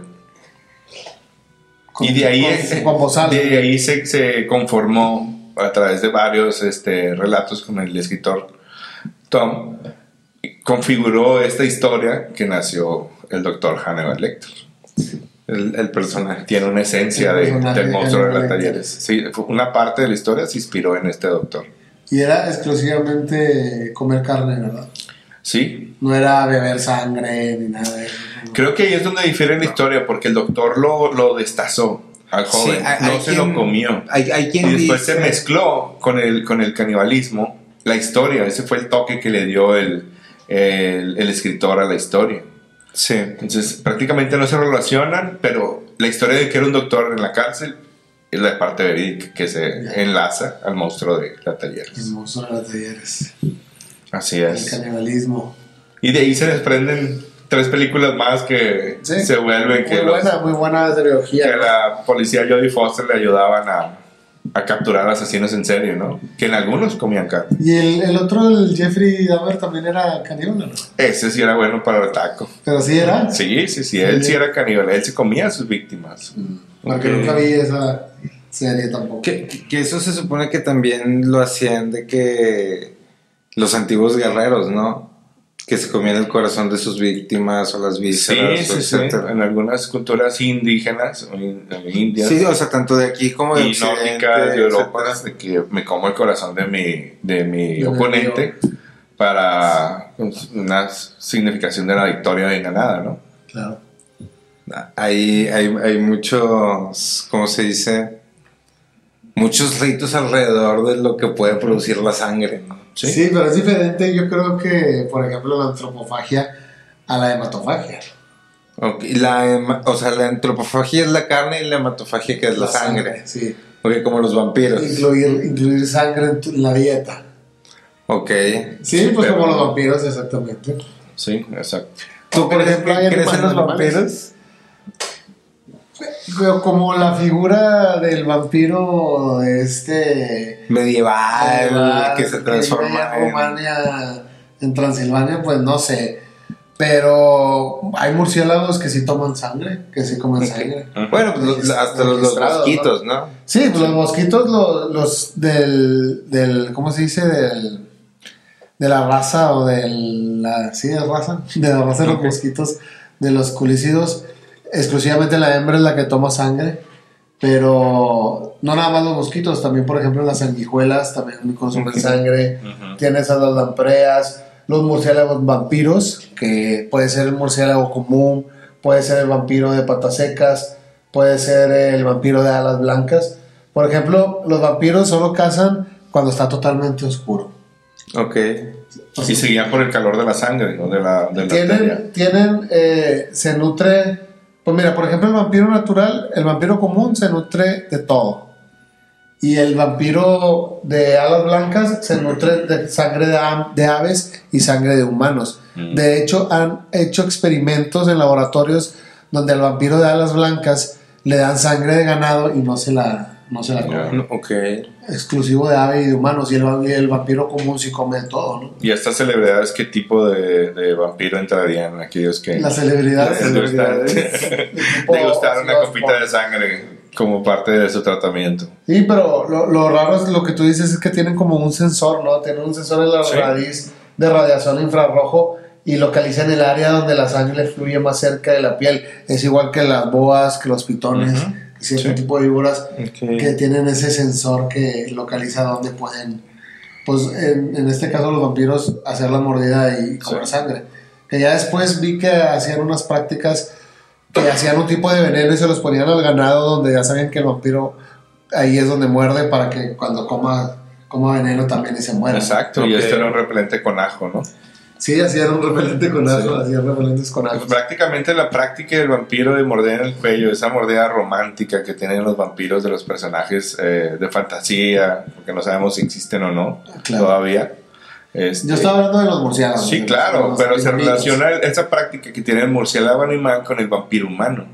Donde el vampiro humano siempre mu- toma o busca morder a la víctima en el cuello, que es donde atraviesa la vértebra, que, que hay un flujo mayor de sangre. O en las muñecas, ¿no? ¿Y lo- los vampiros humanos también se convierten en murciélagos o eso es...? Sí, hay unos que sí tienen Claro. la capacidad de, también de convertirse, se supone, en ciertas eh, civilizaciones, porque tenemos historias de vampiros en muchísimas civilizaciones, hasta en los egipcios, Ajá. este, que llegan a convertirse en murciélagos, en perros, en, otro- en caballos, en otros Ok. tipo de Sí, sí, vampiros que se convierten en animales, ¿no? Fíjate que algo muy curioso de los murciélagos es que en la saliva tienen un componente que prolo- prolonga el desangrado, es como un anticoagulante. Ok. Y yo lo he visto en varias Ah, películas de cierto. vampiros que tienen eso. Que una vez que te muerden ya se abre la válvula. Sí, haz de cuenta como se abría la válvula y sigue. Pues sí, no, no coagula la sangre y sigue saliendo. Es como cuando le Se muerdes al frutzi, ¿no? Se Acá que le rompes la tapilla con el colmillo y ya vámonos. Ya Claro, ya se pero fíjate que los vampiros eran considerados vampiros o cualquier persona que ellos iban y desenterraban, por ejemplo, los eslavos, eh, los griegos, iban y desenterraban a las personas. Y si veían que no se había podrido o no había entrado en un estado de putrefacción, sino que al contrario, ¿no? Que este, parecía que estaban mejorando y los colmillos a lo mejor les crecían un poquito más, ellos pensaban que se iban a convertir en, vam- en vampiros. Entonces empezaron a cuidar a toda la gente que, que enterraban. Enterraban a la, a la gente y les clavaban una estaca en el corazón o les ponían ajo en, toda, en todos los orificios que podían para que no se convirtieran en vampiros después de, de haber muerto. Ok. Prácticas antiguas, prevención, prevención de los Sí, sí, vampiros. sí, grandes personajes vampiros, de- como el personaje de Drácula, ¿no? Que fue uno de los primeros vampiros de la historia. Pero ¿cuáles, ¿cuáles son las características de los vampiros pues, más comunes? Por ejemplo, pues ya hablamos de que tienen la capacidad de convertirse En murciélagos. en murciélagos, en Que animales. no, les, no les puede dar la luz, ¿no? Eh, no, sí, no se pueden exponer al sol en alguna Ajá. manera. Se alimentan de sangre. Eh, no se reflejan. No se reflejan en los espejos. No tienen sombra. ¿Por qué, ¿Por qué crees? ¿Porque no, tengan, no tienen alma o qué? Se dice que no tienen alma y las personas que no tienen alma no se pueden reflejar en los espejos. Porque ya murieron, ¿no? Ya Porque ya murieron y muertos. volvieron a nacer. Es correcto. No se reflejan. Entonces, bueno, hay un vampiro griego que se llama Bricolacas que sí tenía sombra y sí tenía reflejo. Son de naturaleza demoníaca. ¿Qué significa esto? Pues que no soportan los símbolos cristianos. Entonces tú los puedes alejar utilizando una cruz, agua bendita, no pueden entrar en, en las iglesias. Qué curioso que, que se alejen con la, con la cruz. Y sí, ¿no? es otra categoría de vampiro, entonces. Bueno, pues es, es- es que si se alimentan de humanos, pues sí suena algo más Pero demoníaco que de otra sangre, cosa, ¿no? ¿no? Más demoníaco. Pero por ejemplo, respecto a esto de que le tienen miedo a la cruz, este, yo me acuerdo en algún lado haber leído una teoría que decía que no era tanto este por la cruz, sino que era más por los ángulos rectos. Los ángulos, como los ángulos rectos de la cruz. Sí, o sea, ya ves que una cruz tiene cuatro ángulos rectos. O sea, si los pones así, hay cuatro ángulos. Hay cuatro ángulos, ajá. Entonces, o sea, porque, y esta teoría lo que mencionaba era que los vampiros o este tipo eran una como eran un tipo de humanos súper desarrollados Ajá. que salían, no sé, uno entre cada cien mil, pero que eran pocos y que su sensibilidad y la forma en la que funcionaba su cerebro era muy distinta. Ok. O sea, tanta que eh, podían quedarse invernando durante X cantidad de años, ¿no? Entonces, que lo que hacían era atormentaban a ciertas poblaciones y luego se escondían. Y dejaban que pasaran 50, 100, 200 años e iban y atormentaban a otros lugares. Ok. En lo que buscaban personas que tuvieran como esa misma mutación que ellos, ¿no? Entonces, eventualmente, en una de estas invernaciones, cuando sale, eh, ya la sociedad ya empieza a montar estructuras, ¿no? Ya, mm, ya hay edificios, este, cruces, iglesias, etcétera. Y esto como que los empieza, por esa misma sensibilidad, como que los empieza a trastocar. Y, y por eso era más fácil matarlos este, con esos símbolos cerca. O sea, tú dices que ellos estaban escondidos. Entonces, al momento que ellos estaban escondidos, hibernan por, no sé, 400 años, 500. 100, 250. Vuelven a salir y ven que ya hay ángulos rectos. Ajá. Que el humano construyó edificios con ángulos rectos, edificaciones con ángulos rectos.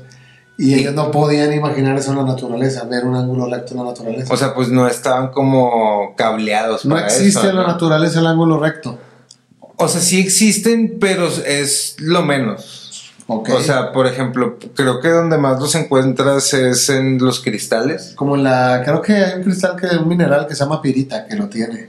Sí, la que es como medio doradito o Sí. algo así. O sea, en ese, en ese tipo de cosas es donde es más común, pero normalmente No hay ángulos rectos en no hay ángulos rectos. en la- O sea, la naturaleza, la naturaleza prefiere las ondas. Claro. Y va a permitir que haya ángulos rectos, pues cuando sea más conveniente, que es casi nunca. Entonces estos vampiros salían, veían los ángulos rectos y decían, ¿qué es esto? O sea, pues sí, me imagino que su sistema visual no estaba evolucionado para, para, para eso, ¿no? Y al momento que tú le pones una cruz que tiene cuatro ángulos Es rectos, como hipnosis. ¿qué está pasando? Exactamente. Una era la luz, digo, la luz, Sí, el ajo son vulnerables a la luz. y las cruces. El ajo, las cruces, la estaca de madera era una práctica que, le- que se encontraban, por ejemplo, en Bulgaria se llegaron a encontrar ciertos restos con estacas de madera clavadas en el corazón, porque ellos querían prevenir que se convirtieran en vampiros después de la muerte. Pero Porque eso de la estaca viene de un poquito de la historia del conde de, El de Valaquia. el Bat, el empalador, ¿no? Vlad, Sí. el empalador. ¿Quién es? ¿Quién es? Vlad empalador, o mejor, como en romano se decía, Vlad Drácula. ¿De dónde viene esta referencia de la estaca? Ah, De la manera en que murió este conde, después de muchas batallas, después de haber sido considerado el, el héroe nacional de, de Valaquia y de Rumania, que ahora es Rumania en la actualidad, Valaquia es Rumania en la actualidad, donde está su castillo. La manera en que murió este, este Vlad fue que su cabeza la clavaron una estaca en Constantinopla, después de que lo capturó Ahmed, el rey de Constantinopla. ok. Y de ahí se deriva que Drácula, como este, este, este, este rey de Valaquia, tenía los colmillos muy largos. Y se referencia que por las maneras este, que mataba a sus víctimas, el empalador, que era atravesar el cuerpo con una estaca hasta que le saliera por la boca la estaca. Este, de ahí se tomó este modismo de que Drácula se tenía que matar con una estaca. En el corazón. ¿Sí? Y, eh, y si su cabeza la mostraban en Constantinopla en una estaca. Es que Vlad, Vlad, eh, Vlad el Empalador o Vlad Tepes o Vlad Draculea, o sea. Es, eh, es como se dice, es la inspiración que toma quien escribe el libro de Drácula, ¿no? O sea, y él, haz de cuenta que, o sea, como dice Jorge, él era de Valaquia, o sea, lo que ahorita es Rumania era Valaquia y Moldavia. Entonces, él era el príncipe de Valaquia. Entonces, en algún momento, su padre tiene, le dan, lo invitan o lo hacen miembro de la Orden del Dragón. No, hablando de, de este año, ¿no? De- del año del dragón de madera. O sea, lo hacen miembro de la Orden del Dragón y él se cambia el nombre a Vlad Dracul, que significaba dragón, ¿no? O sea, pero ahí en Valaquia, o sea, ya de regreso a su tierra, ahí por lo que ahorita es Rumania, este, eso o sea, no había palabra para dragón porque no, no conocían a los dragones, ¿no? Entonces, para ellos eso significaba diablo. Entonces, ya le cambia a su, a su hijo el nombre a Vlad Draculea. Y de ahí es como de Se donde enlazan sale las historias. Entre el, el nombre, y el apellido. Y todo el tema de que era muy sanguinario y le gustaba, decían que le gustaba beber la sangre de las personas que mataba, o sea, y etcétera, o sea. Pero de ahí viene el personaje de Drácula. Sí, él, es la inspiración. Por, y Transilvania está ahí cerquita de Valaquia. Ok. O sea, pero, pero no él. Pero él no está. O sea, eventualmente, pues sí, estuvo vagando por ahí varios, varios tiempo. ahí, pues- ahí estaba el castillo. Son ciertas características ¿no? de los vampiros. Ya después se fue romantizando por ciertas novelas. Claro, ya después pasó a ser una novela novelas. romántica. Tuvimos esta gran película de la entrevista con el vampiro. Uh, donde creo que fue una entrevista de la manera que a nosotros, nuestra generación, se introducieron los vampiros, ¿no? Donde sale este Brad Pitt. Brad Pitt y. O sea, mucho crítica a Crepúsculo, pero también hubo. Claro, un una enamoramiento adaptación de cómo introducir a los vampiros otra vez a una generación de... ¿Tú crees que siguen existiendo? O sea, que algunos de estos hayan... O sea, si, si algo de la teoría que platiqué tuviese algo de verdad, ¿tú crees que todavía seguirían existiendo? Digo, porque sabemos... O sea, con todo esto que pasó de la, lif- de la lista que está volviendo a tomar relevancia de Jeffrey Epstein, este, y todas estas exposiciones que se están haciendo de esos círculos, o sea, ¿crees que siga habiendo ese tipo de humanos? tipo de... O sea, que, orden que de vampiros. nece- que necesiten consumir eso. ¿Quién sabe? Yo diría que sí. O sea, ¿te acuerdas de la película de la entrevista con el vampiro que Tom Cruise ya después estaba muy, muy, muy débil porque comía pura ca- carne, no, rat- este, sangre de rata? Sí. Y luego ya vuelve a comer sangre de humano y se vuelve a poner así como otra vez sano.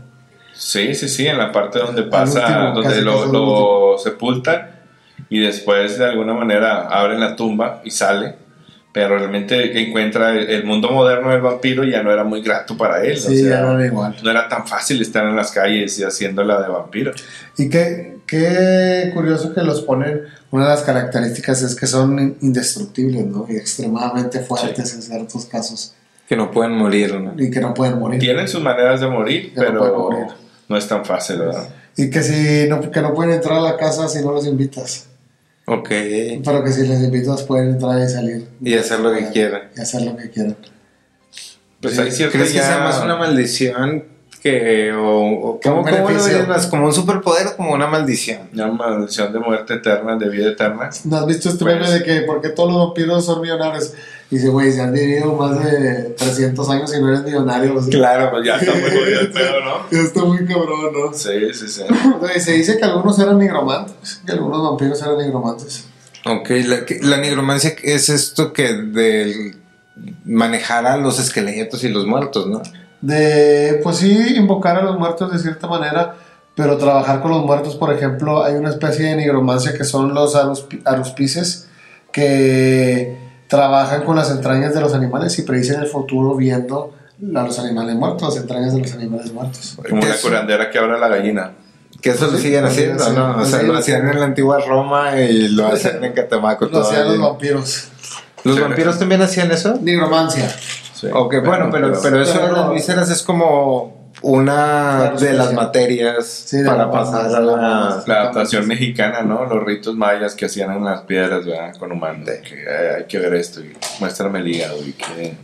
todo De- ellos, ellos leían el futuro con las entrañas de los animales. Los aruspices. Los aruspices. Sí. Oye, ¿has oído hablar de los, de los vampiros? Vampiros. Vampiros, Sí, no. que son los, es la mezcla entre un vampiro ma- macho o un vampiro hombre y una mujer este, Normal. Ajá. Que sería como los del crepúsculo o no? Sí, yo creo, Sí. yo creo que sí. O por ejemplo Blade. Blade, Ah, el de Marvel, sí. Blade es considerado vampiro que pues tienen esta habilidad de Que ser los cazadores de los sí. vampiros porque pueden ver a los vampiros incluso cuando son invisibles, saben dónde están, tienen capacidades de vampiros y capacidades de humanos. Los vampiros. Mm, Creo que la diferencia es que no están este, de todo este, mitad humano, mitad vampiro, ¿no? Sí, porque ¿cómo te Sí, no, conviertes en o sea, vampiro? se- sería un vampiro embarazando a A una que- humana. bueno, según la leyenda, que un vampiro te muerda, ¿verdad? Pero de muerde. cierta manera que no vacíe tu sangre. O sea, te conviertes en vampiro algo. naciendo vampiro. Si naces vampiro, no, si naces vampiro, vampiro con vampiro nace vampiro, vampiro con humanos nace vampiro. Sí. Es, es como Ah. un. Y luego vampiro nacido o vampiro Saca convertido. de, que- de Harry Sí, Potter. Exacto, vampiro la muerte. convertido. Es con la mordida. Con la mordida, con algún tipo de ritual, con alguna muerte prematura o violenta. Ujú. Acuérdate que cuando se morían, renacían como vampiros, volvían, Exacto. volvían a ser vampiros con alguna Pasabas una muerte, noche tan mal que morías y volvías a nacer. De hecho, en Rumania se tiene la creencia que si una familia tiene alrededor de 12 hijos varones, el séptimo hijo y el doceavo hijo tienen la tendencia a ser vampiros. ¿Qué? Sí. Wow, eso no lo esperaba. Tengo un amigo de Rumania, le preguntaré la O próxima sea, se, se- se supone que eso se pasaba, ¿no? Salía cada dos, tres generaciones. O sea, Oh, sí. pues el vampiro es cada dos generaciones, ¿no? Porque se muere y tiene que salir a la segunda generación. Podría ser. Ok. Pero bueno, ya te puedes cambiar el nombre, ¿no? El pelo si quieres. Sí. Entonces, te decía que les ponían ajo para que no se convirtieran en vampiro cuando se moría, le atravesaban los corazones ahí en las tumbas Con para la que no estaca. revivieran con las estacas, Sí. para evitar que se convirtieran en, va- en vampiros. Pero no, de- no es contemporáneo, lo tenemos hasta, hasta en los egipcios. Los egipcios no sé si hayan, si hayan escuchado hablar de la diosa Sekhmet, la diosa egipcia. De que exigía sangre, ¿no? Que la mandaron como castigo.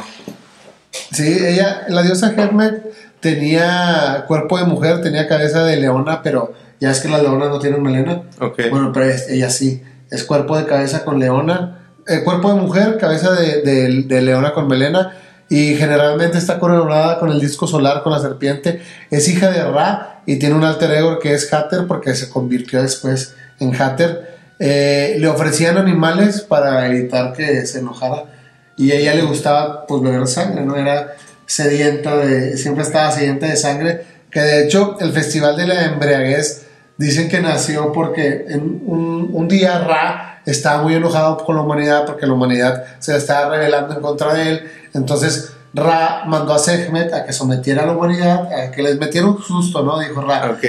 meterles un susto a la humanidad. ¿Qué es lo que pasa? Sekhmet empieza a destruir a todos, empieza a matar a todos. Y pues eh, todo el, el- el río Nilo se, se, Se tiñó de sangre. se tiñó de rojo, ¿no? De sangre. Dice Ra, no, pues sabes que Sekhmet va a acabar con toda la humanidad. Entonces le mezcla cerveza, cerveza ocre con rojo her- hermatilión y emba- embriagó a Sekhmet. Y entonces ahí se considera que Ra salvó a la humanidad embriagando a Sekhmet y empezó pues Esta una- tradición de esta la tradición cerveza y de- tomar sí, vino. del, del festival de la embriaguez. Que cómo se Ok. conecta en convertir el vino para mis compañeros haciendo una En celebración del- de la Copa de Jesús, ¿no? Exacto, el vino y la sangre en la, ¿Cómo? en la religión católica tienen... Como todos los dioses antiguos ¿no? pe- pedían sangre, ¿no? Claro. Ujú. Ya no pedirán o ya no estarán. Como Pues dicen dice, la tomar y sangre- beber de la copa de él, Tomar y comer todo de él, porque la sangre... de mi sangre, es mi crepúsculo. De la alianza. Bueno, sí, sí, sí, sí, hay que ver, hay que ver esa parte, ¿verdad? Pues dicen que la sangre te pone en un estado muy elevado si la consumes así directamente, si la tomas. Ah, Pues mejor pues una, un choricito, ¿no? De Cuando, cuando, Ah, la fritada, la fritada es, es La carne, fritada ¿no? es el cabrito sangre. eh, y utilizas la sangre del cabrito para guisar. ¿Y te gusta? Sí, sí, pero personalmente nunca lo he probado, siendo que soy un aficionado a la carne. Pero ese platillo no que se me podría. A mi mamá le gustaba mucho. Sí. Sí, es, es- Oye, no sé si ustedes recuerden en la mitología griega a Lamia. Lamia que se convirtió, bueno, Lamia que era hija de rey Velo y se hizo amante de Zeus. Ok. Entonces, al momento en que Lamia se convierte en, amante de Zeus y, y Hera, que era la esposa de Zeus, los descubre, pues asesina a todos los hijos de Lamia y convierte a Lamia en un monstruo. Entonces, Lamia fue condenada a no poder cerrar los ojos para poder siempre tener la imagen viva de sus hijos muertos. Entonces, Zeus le concede a Lamia el poder de poder quitarse los ojos, de extraerse los ojos, poder descansar y después ya se podía volver a, poder, a ponérselo otra vez. Entonces, Lamia envidiaba a todas las mujeres y se comía a los hijos de. Se comía de los hijos de todas las mujeres, ¿no? Y se tomaba la sangre. De otra, ¿cómo se dice? Sema, ¿qué? Hematófaga. Sí. Yo creo que los vampiros han tomado características de todos los vampiros generacionales. Por ejemplo, Lamia, la que mencionas, era considerada una vampira muy seductora. Sí. Y de ahí se desprende la habilidad de los vampiros que, actuales. Vampiresas. Vampiresas. Vampires- Hay una canción de vampiresa, vampiresas. Sí, la de los tigrillos, pero Sí. creo que no. Sí, Eh, se considera la seducción de la las seducción vampiresas. una, una característica de las que son muy hermosas y así atraen a sus víctimas. Hacia... Creo que Lilith, Lilith también, ¿no? La primera esposa de Adán. Era Que se comía a los, a los niños. Que se comían los Sí, niños, o sea, consideraba vampiresa también. Pero hablando de la élite y la pregunta que dices de estas prácticas de tomar sangre y de comer carne, pues lo hemos visto en muchas partes, los hemos visto en muchas entrevistas, pero se dice que la sangre humana en realidad tiene ese efecto psicodélico más allá que cualquier otra droga. Sí, donde Megan Fox hizo una publicación donde ella... ah, Ahí Machingón Kelly, y ¿no? Kelly aceptan que toman de vez en cuando sangre humana. ¿Para qué?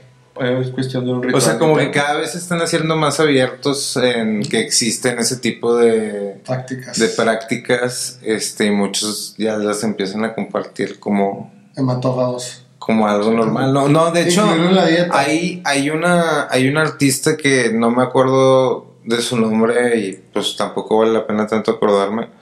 Pero es esta amiga de Hillary Clinton y John Podesta y como que todo ese círculo que varias de las de las como se dice de las exhibiciones de arte que hacen son como les llaman tipo como cenas no me acuerdo muy bien el nombre Recreativas. o sea pero son como cenas donde hay platillos en forma de personas ah, así sí como cenas visto. espirituales Sí, de, que comen partes así. y se comen partes de Oh. personas y lo están viendo como una expresión Creo que vi el o, o eso es la como la fachada, ¿no?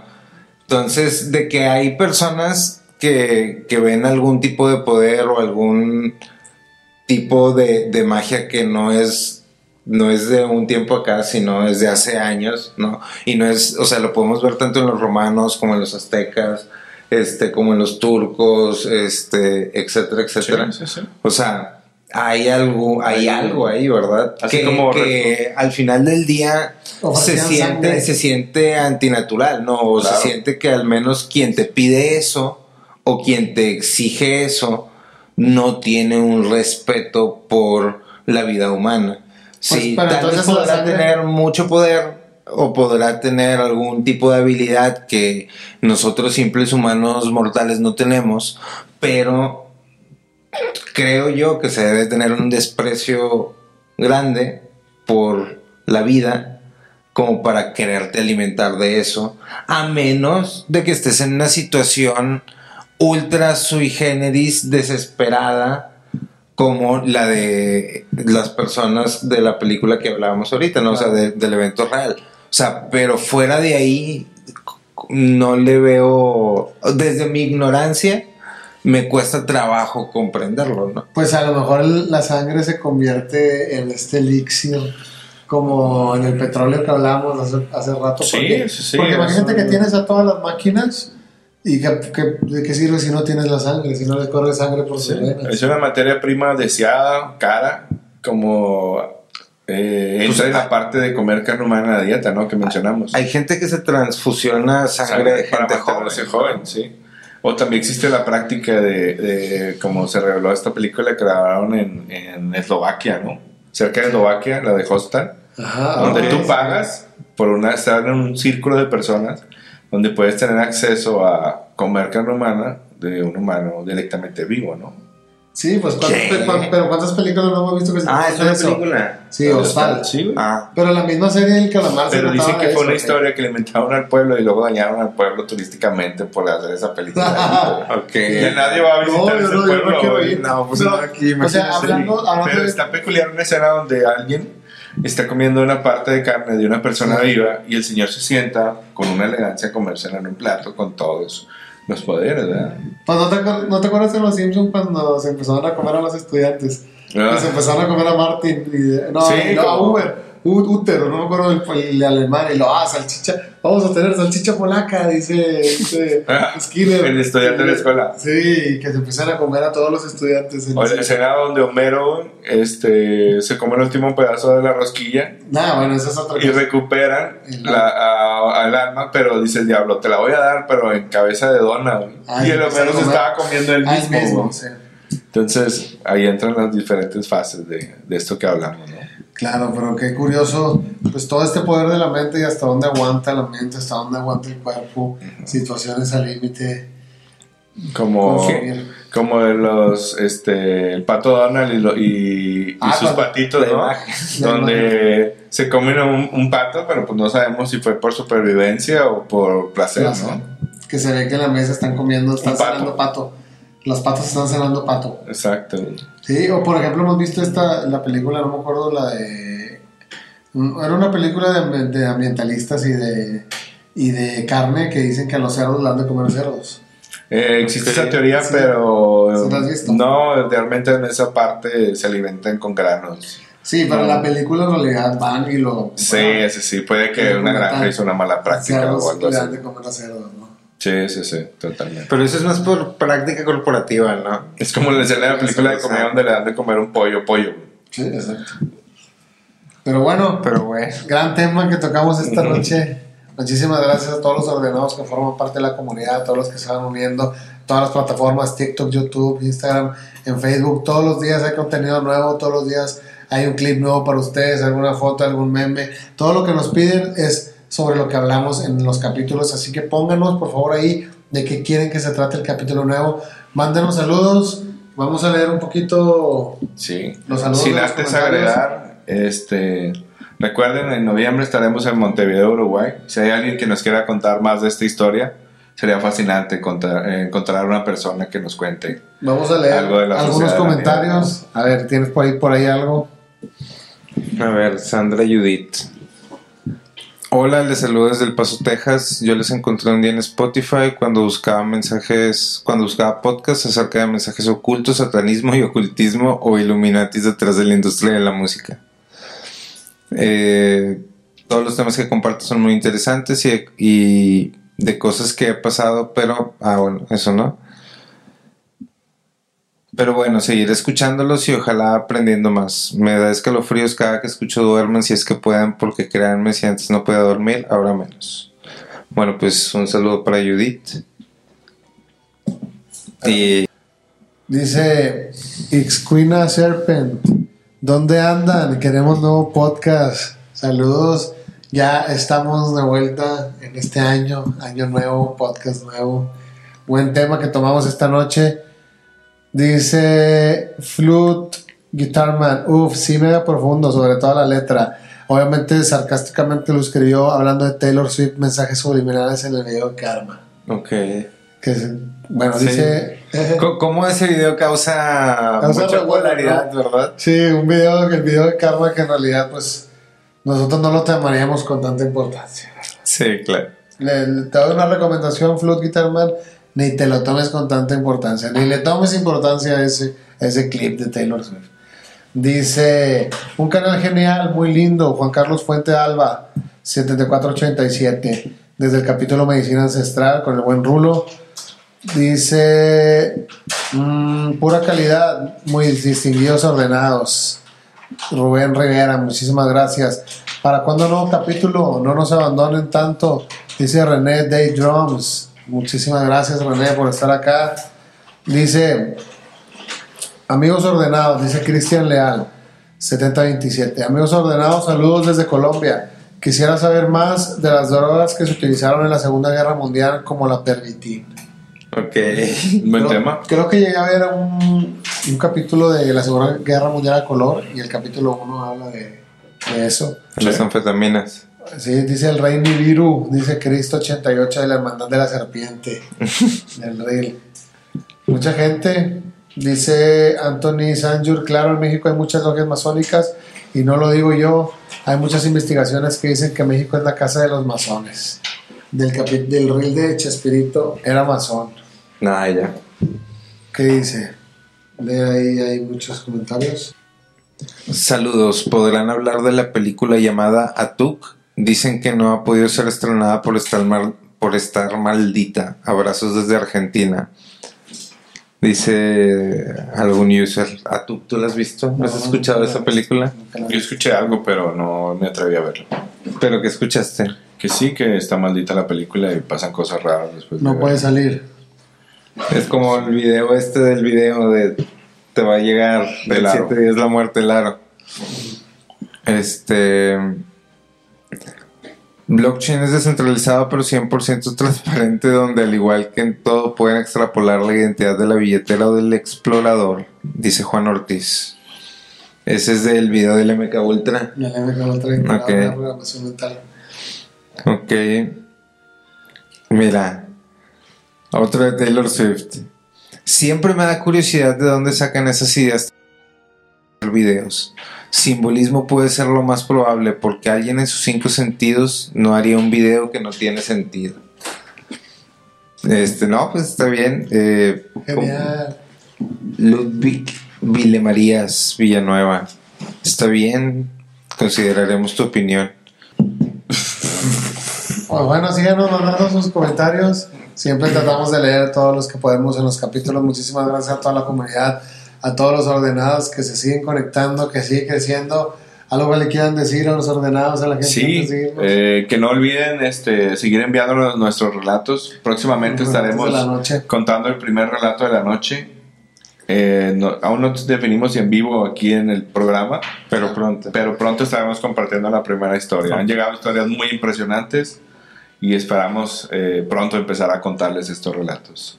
Pues manténganse curiosos. Manténganse en sintonía, la verdad está allá afuera y duerman si es que pueden.